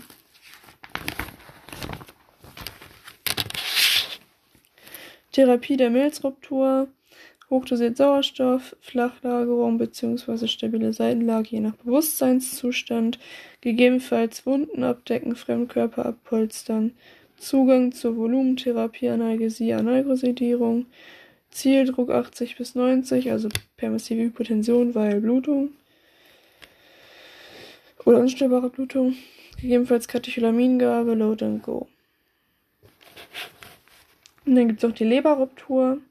Ähm, allgemein ist es ebenfalls mit einzeitiger oder zweizeitiger Ruptur möglich. Ähm, genau nach demselben Prinzip. Leber hat auch Bronchium und Kapsel. Ähm, und die Leberruptur entsteht durch eine stumpfe oder spitze Gewalteinwirkung auf den rechten Oberbauch. Symptome sind Prellmarken, Abwehrspannung, Schmerzen, rechter Oberbauch, Schonhaltung, Schonatmung, Schockzeichen. Ähm, es passen bis zu 4000 Milliliter in die Bauchhöhle. Permissive Hypotension also gleich machen und ab geht's. Therapie, hochdosiert Sauerstoff, Flachlagerung oder stabile Seitenlage. Gegebenenfalls vorhandene Wunden abdecken und Fremdkörper abpolstern. Zugang zur Volumentherapie, Analgesie und Analgosedierung. Permissive Hypotension, Blutdruck, Ziel 80 bis 90 systolisch, gegebenenfalls Katecholamine. Load and go. Beckentrauma. Allgemein Fraktur des Beckens. Zeichen einer großen Krafteinwirkung. Äh, meist noch andere schwere Verletzungen. Unterscheidung nach Art. Ähm, man unterscheidet halt nach Art die Fraktur des Sitzbeins, die Acetabulum-Fraktur, das wäre die Hüftgelenkspfanne, dass die irgendwo gebrochen ist, und eine Beckenringverletzung. Nach Stabilität, stabil und instabil. Ähm, instabil ist es nur, wenn der Beckenring an zwei Stellen gebrochen ist. Ursachen von Beckenfraktur Hochrasanztrauma, zum Beispiel Motorradunfälle, angefahrene Fußgänger oder Seitenaufprall im Pkw, Überrolltrauma, Verschüttungen, Stürze aus großer Höhe und bei älteren Patienten, so über 70 und insbesondere Frauen, reichen auch niedrigere Energien aus. Symptome beim Beckentrauma Prellmarken, Hämatome, Schürfungen, Schmerzen in Becken, Hüfte, LWS und Kreuzbein. Das strahlt auch so in die Beine aus meistens. Fehlstellungen, Verkürzung von einem oder beiden Beinen, Blutaustritte aus Anus, Uretra oder Vagina. Dann ist es meist halt eine Komplexverletzung mit Weichteilschäden im Inneren des Beckens. Gegebenenfalls Schockzeichen. Blutverlust ins Becken können bis zu 5000 Milliliter sein. Untersuchung des Beckens nach KISS-Schema, Kinematik ist der Unfallmechanismus, welche Kräfte haben überhaupt gewirkt. Inspektion, gucken nach Prellmarken, Hämatomen und Fehlstellungen, nicht tasten. Schmerzen, hat der Patient Schmerzen im Beckenbereich? Und dann Stabilisation. Wenn mindestens ein Kriterium erfüllt, Beckenschlinge. Es erfolgt keine Palpitation. Ähm, wenn zwingend nötig, lediglich leichtes Abtasten. Therapie. Sauerstoff hochdosiert. Beckenschlinge. Denke an. Kleines Becken schließen. Schaufeltrage, Vakuummatratze. Also eine vollständige Immobilisation. Wärmeerhalt. Zugang, gegebenenfalls Infusionstherapie bei C-Problem. Ähm, gegebenenfalls Analgesie. Wenn ich ein begleitendes C-Problem habe, dann Load and Go. Extremitätentrauma. Weichteilverletzungen. Allgemein Weichteile sind Fett, Muskel, Bindegewebe, Nerven und Gefäße. In äh, Weichteilverletzungen sind häufig oberflächliche Traumen und lenken aber oft von anderen Verletzungen ab. Ja, weil es halt sehr wehtun kann oder auch sehr stark irgendwie bluten kann. Ähm, Symptome von Weichteilverletzungen. Ausgeprägte Schmerzen, ausgeprägte Blutung, gegebenenfalls Bedarfstachykardie, gegebenenfalls Schocksymptomatik. Therapie allgemein. Sterile Wundabdeckung, gegebenenfalls Druckverband. Abdrücken, Tourniquet, Packing. Gegebenenfalls Sauerstoffgabe hochdosiert. Zugang zur Analgesie, gegebenenfalls Volumentherapie. Kave bei Trauma. Keine Ringer-Laktatlösungen, die enthalten nämlich zusätzlich Kalium. So. Bei großen Weichteilverletzungen entsteht die Gefahr eines Crush-Syndroms. Crush-Syndrom ist ein verletzungsbedingter Zerfall der Skelettmuskulatur und das setzt dann Myoglobin frei. Ähm, und das kann in weiterer Folge zum Nierenversagen führen. Ähm, außerdem wird halt auch Kalium freigesetzt, was eine Hyperkalämie macht und zu Rhythmusstörungen führt. Und wenn ich jetzt noch Ingalaktatlösung gebe mit zusätzlich Kalium, dann verstärkt das die Hyperkalämie. Gut. Kritische Blutungen. Abdrückstellen. Arteria temporalis an der Schläfe für die Kopfhaut. Arteria fascialis am Kiefer fürs Gesicht. Arteria carotis am Hals für den Kopf. Kave nur einseitig abdrücken und Ultima Ratio. Arteria subclavia am Schlüsselbein für Schulter, Achsel und Oberarm. Arteria brachialis am Oberarm für den Rest des Arms. Arteria femoralis in der Leiste für das Bein.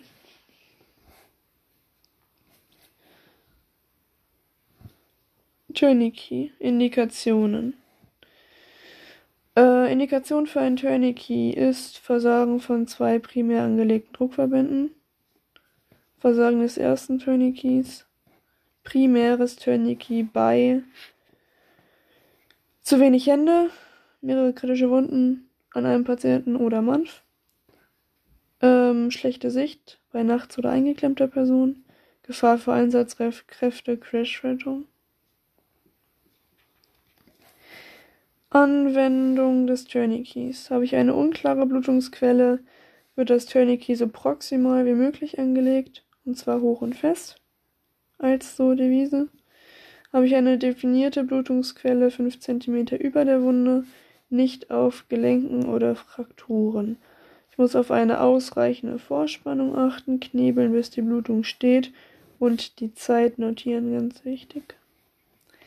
Kave, nach jeder Lagerung Tourniquet überprüfen. Erneute Blutung, zweites Tourniquet proximal des ersten.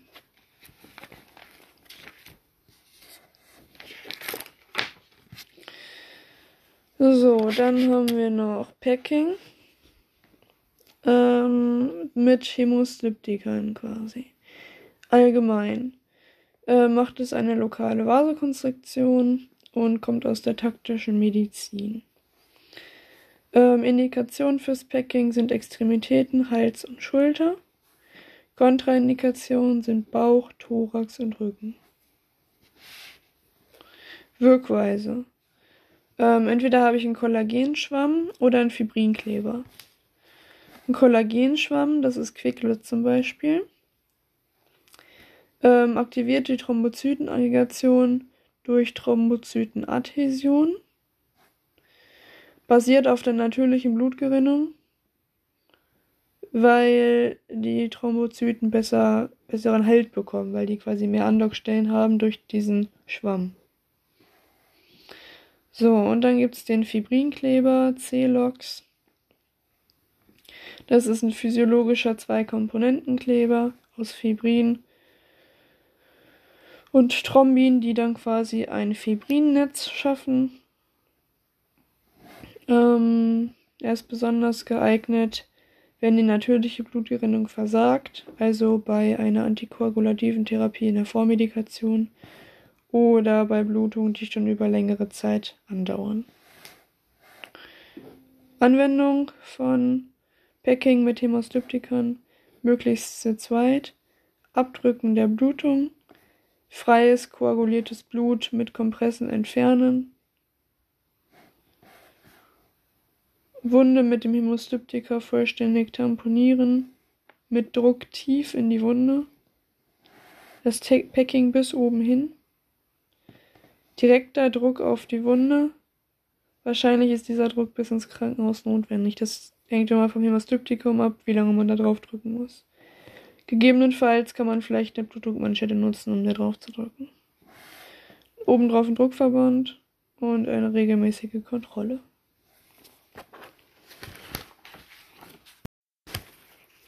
Oberflächliche Verletzungen. Schürfwunde. Allgemein. Äh, eine Schürfwunde entsteht, wenn man über eine Fläche rutscht und oder an ihr entlang scheuert. Symptome: Die oberste Hautschicht ist verletzt, blutet kaum, äh, ist schnell von einem glasigen Film, das ist dann Lymphe, bedeckt. Ähm, und thermische Schäden wie Rötung, Schwellung oder Blasenbildung sind möglich. Stich- oder Schnittwunde, allgemein durch spitze Gewalteinwirkung. Die Tiefe der Wunde ist meist nicht erkennbar. Symptome: glatte Wundränder, gegebenenfalls starke Blutung. Riss-Quetschwunde bzw. Platzwunde. Allgemein stumpfe Gewalteinwirkung, meist an Hautstellen, wo wenig Gewebe zwischen Haut und Knochen liegt, zum Beispiel an der Stirn. Symptome: Hautgewebe wird auf Knochen komprimiert, also gequetscht gegen den Knochen, wodurch ein Riss entsteht, gegebenenfalls starke Blutung. Bisswunde, allgemein durch spitze Gewalteinwirkung. Das ist derselbe Mechanismus wie bei der Riss-Quetschwunde. Ähm, Also Hautgewebe wird gegen Knochen gedrückt und dass der Knochen halt diesmal wie die Zähne sind. Dadurch entsteht ein Riss. Ähm, erhöhtes Infektionsrisiko. Schusswunde. Allgemein Verletzung durch eine Schusswaffe. Unterteilt in Durchschuss. Das heißt, das Projektil durchdringt das Gewebe komplett. Steckschuss. Das Projektil bleibt, steckt im Gewebe fest. Prellschuss. Das Projektil prallt am Körper ab und dringt nicht ein. Oder Streifschuss.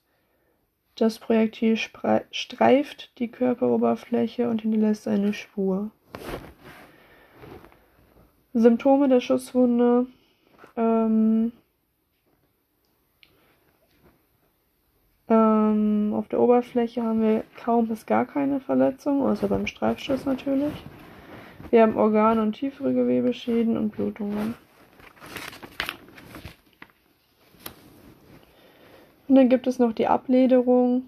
Allgemein ist das eine durch eine tangentiale Gewalteinwirkung, das heißt Verschiebung der Haut in Richtung der Gewalt, zum Beispiel beim Überrolltrauma. Wird die Haut in die Richtung verschoben, woher das Auto kommt. Ähm, eine Ablederung der Haut ist dann eine Skalpierungsverletzung. Symptome wir haben eine Quetschung und Verschiebung der Haut. Das führt dazu, dass die Haut vom darunterliegenden Gewebe abreißt. Und gegebenenfalls haben wir eine starke Blutung. Frakturen. Allgemein ist eine Fraktur eine vollständige Unterbrechung einer Knochenstruktur. Man unterscheidet in offene und geschlossene Fraktur. Die geschlossene Fraktur. Es gibt keine Verbindung zwischen Knochen und Außenwelt, die Haut ist intakt. Gegebenenfalls gibt es Gefäßschäden, die zu Einblutungen führen.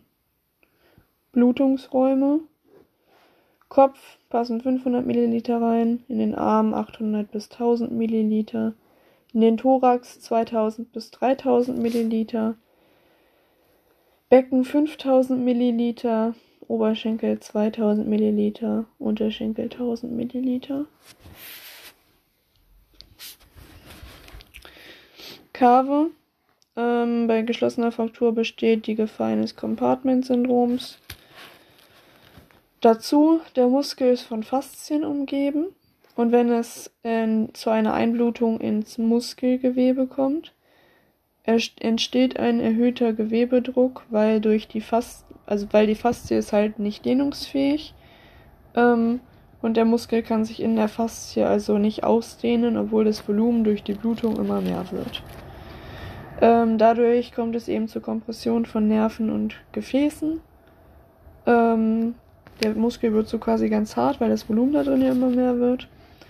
Ähm, und durch die Kompression von Nerven und Gefäßen kommt es dann zur Durchblutungsstörung, Nervenschädigung und ischämischen Muskelnekrosen.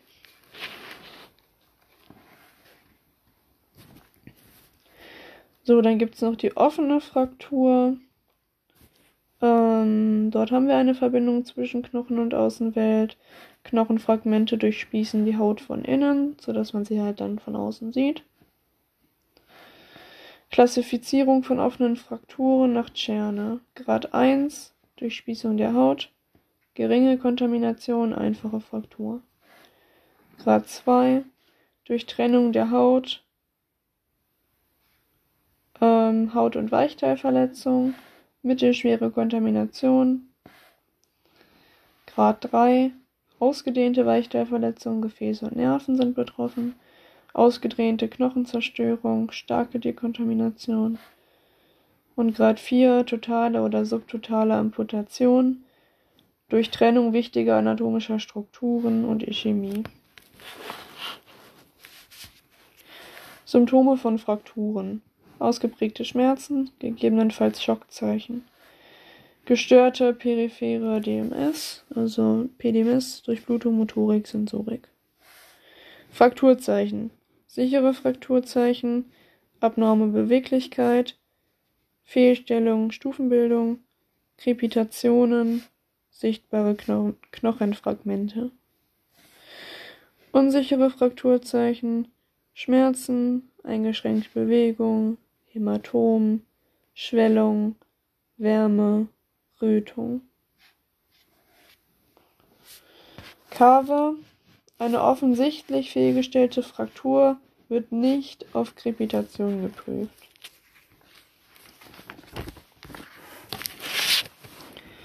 Therapie von Frakturen, Blutungskontrolle im Sinne vom kleinen C, hochdosierte Sauerstoffgabe, gegebenenfalls Beatmung, abhängig vom Gesamtzustand, Lagerung bei stabilen, bei stabilen Patienten schonend und möglichst schmerzfrei, bei instabilen Patienten Flachlagerung, Kühlung, Analgesie, Ruhigstellung, gegebenenfalls Extension und Schienung, bei einer offenen Fraktur steril abdecken und gegebenenfalls ein leichter Verband. Wenn ich das Ganze schiene, dann decke ich es erst ab, bis ich bereit bin zum Schienen. Dann nehme ich zum Ziehen die Kompresse runter. Wenn fertig gezogen ist, wird das neu verbunden, also Kompresse drauf und einfach Leuko, dass die Kompresse da bleibt, wo sie ist, und dann kommt die Schiene drum.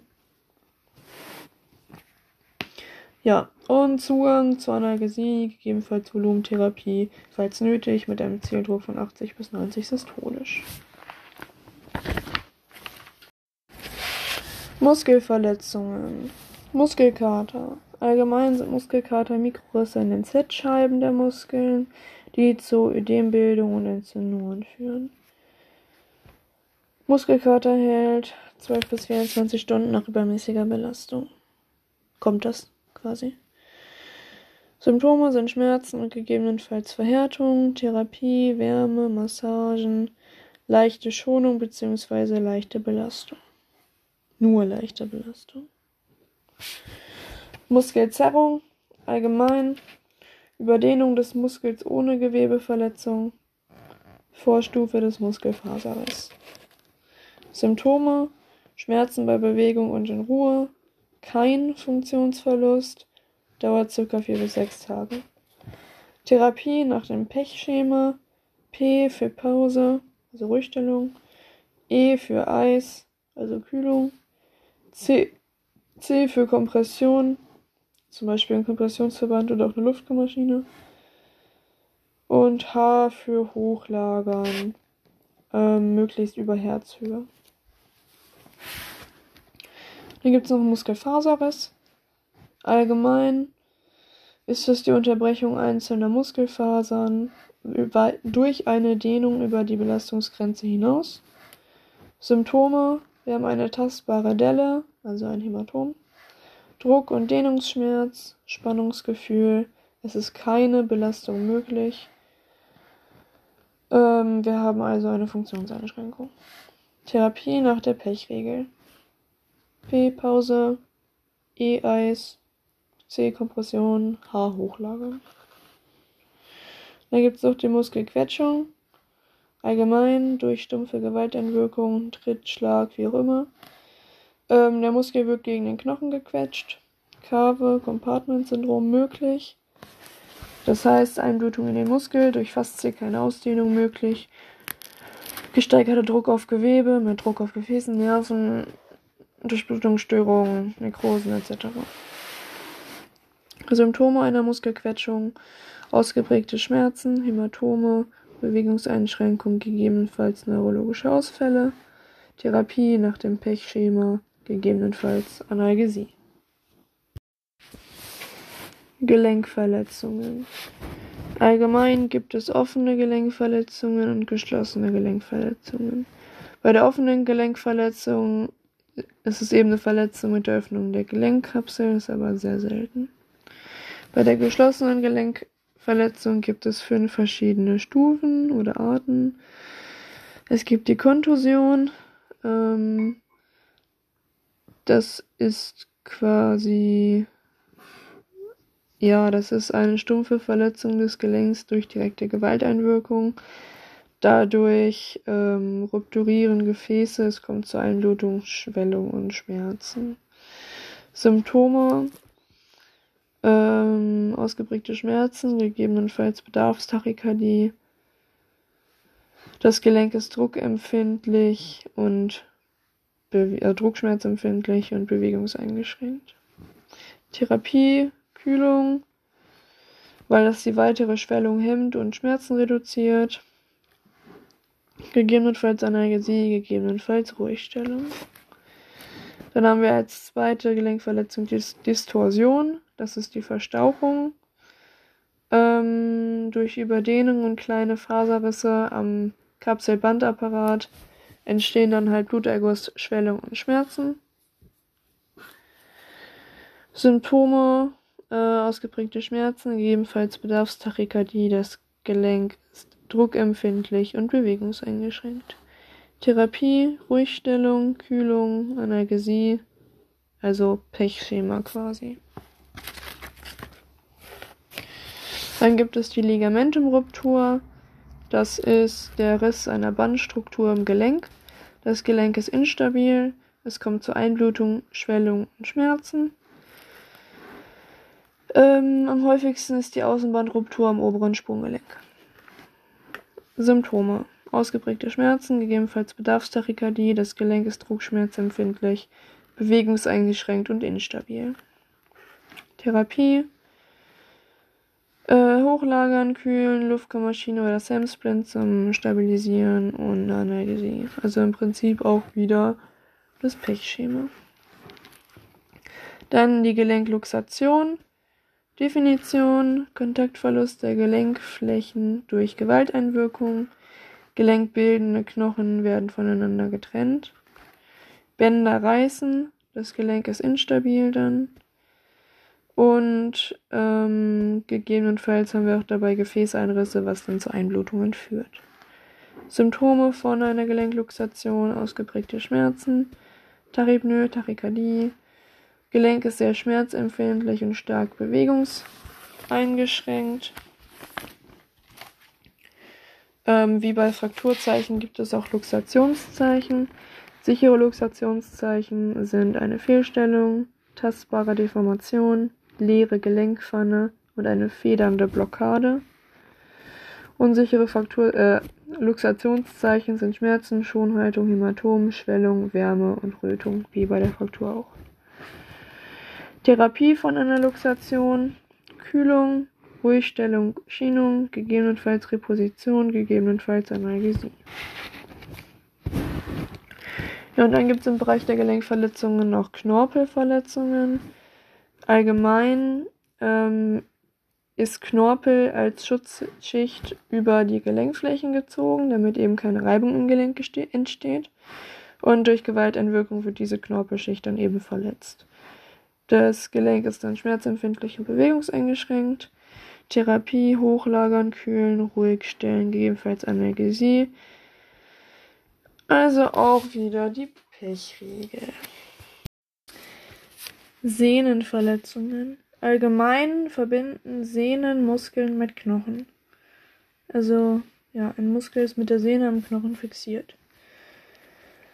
Ähm, eine Verletzung besteht durch eine starke Belastung bzw. äußere Gewalteinwirkung. Ähm, so zwei typische Verletzungen sind irgendwie so ein Strecksehnenabriss am Finger. Das heißt, die Bo ähm, das Fingerendglied ist dann nur noch in der Beugestellung und kann nicht mehr aktiv vollständig gestreckt werden. Oder auch so eine Achillessehnenruptur ist häufig ein peitschenartiges ähm, Knallgeräusch, ein stechender Schmerz. Eine Delle ist tastbar, die später halt zum Hämatom wird und es ist keine Belastung mehr möglich. Sonst allgemeine Symptome zu sehen, Verletzungen, ausgeprägten Schmerzen und die Sehne ist druckempfindlich und nicht belastbar. Therapie nach Pechregel, also Pause, Eis, Kompression und Hochlagern, gegebenenfalls Analgesie. Amputationsverletzungen. Allgemein ist eine Amputation ein Abtrennen von Gewebe vom Körper. Man unterscheidet zwischen subtotaler Amputation und totaler Amputation. Bei der subtotalen Amputation sind Gefäße, Nerven und Knochen durchtrennt, aber noch über Weichteilgewebe, zum Beispiel die Haut, verbunden. Carver unbedingt diese Verbindungen schützen, das erleichtert später die Replantation. Totale Amputation, da besteht keine Verbindung mehr zwischen Amputat und Stumpf. Es gibt vier Arten einer Amputation. Es gibt die glatte Amputation, die ist ohne Quetschung. Die Sägeamputation, wo wir oberflächlich eine Zerreißung der Weichteile haben. Eine Ausrissamputation, mit Dehnungsverletzungen, insbesondere an Gefäßen und Nerven. Und es gibt die Quetschamputation, wo wir eine flächige Gewalteinwirkung mit ausgedehnten Weichteilschäden haben. Symptome bei der Amputation: totale oder subtotale Amputation, Pulslosigkeit an der betroffenen Extremität, kleines C, kritische Blutungen, Schockzeichen, stärkste Schmerzen, Funktionsverlust des betroffenen Gewebes oder der Extremität. Therapie, Hochlagern, Abdrücken bei aktiver Blutung, hochdosierte Sauerstoffgabe, steril abdecken, Druckverband, gegebenenfalls Tourniquet, Zugang zur Analgesie, Volumensubstitution, Zieldruck 80 bis 90 systolisch, ähm, gegebenenfalls Katecholaminen. Verbindung bei subtotaler Amputation unbedingt halten, weil auch durch die Haut können wir eine minimalste Blutversorgung haben, was ja für das Outcome der, des Amputats, sage ich mal, ähm, ja, deutlich besser ist. Ein totales Amputat im Replantatbeutel sichern und zügiger Transport. Kreislaufstillstand bei Trauma allgemein.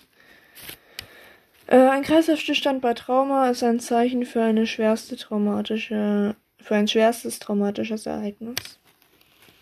Ähm, stumpfes oder penetrierendes Trauma mit Bewusstlosigkeit und Atemstillstand oder Schnappatmung und fehlendem zentralen Puls. Ist die Definition. Ursachen A-Problem, Fremdkörper- oder Atemwegsverlegung, Aspiration, Ertrinkung. Beim B-Problem Ursachen führen Kreislaufstillstand, SAT mit Atemdepression, Spannungspneumothorax, instabiler Thorax, hoher Querschnitt, wo das Zwerchfell nicht mehr innerviert wird und Hypoxie. C-Problem als Ursache für Tra äh, Kreislaufstillstand bei Trauma, hämorrhagischer oder hypovolemischer Schock, Perikardtamponade, Myokardkontusion, Stromunfall.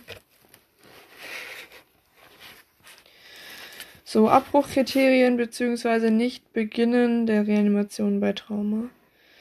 Sichere Todeszeichen, Totenflecken, Totenstarre, Fäulnis, Zersetzung und mit dem Leben nicht vereinbare Verletzungen. Dann wird zusätzlich nicht angefangen bei einem stumpfen oder penetrierenden Trauma mit Apnoe, Pulslosigkeit, fehlenden Pupillenreflexen, fehlender oder unorganisierter elektrischer Herzaktivität, wenn der Rettungsdienst eintrifft.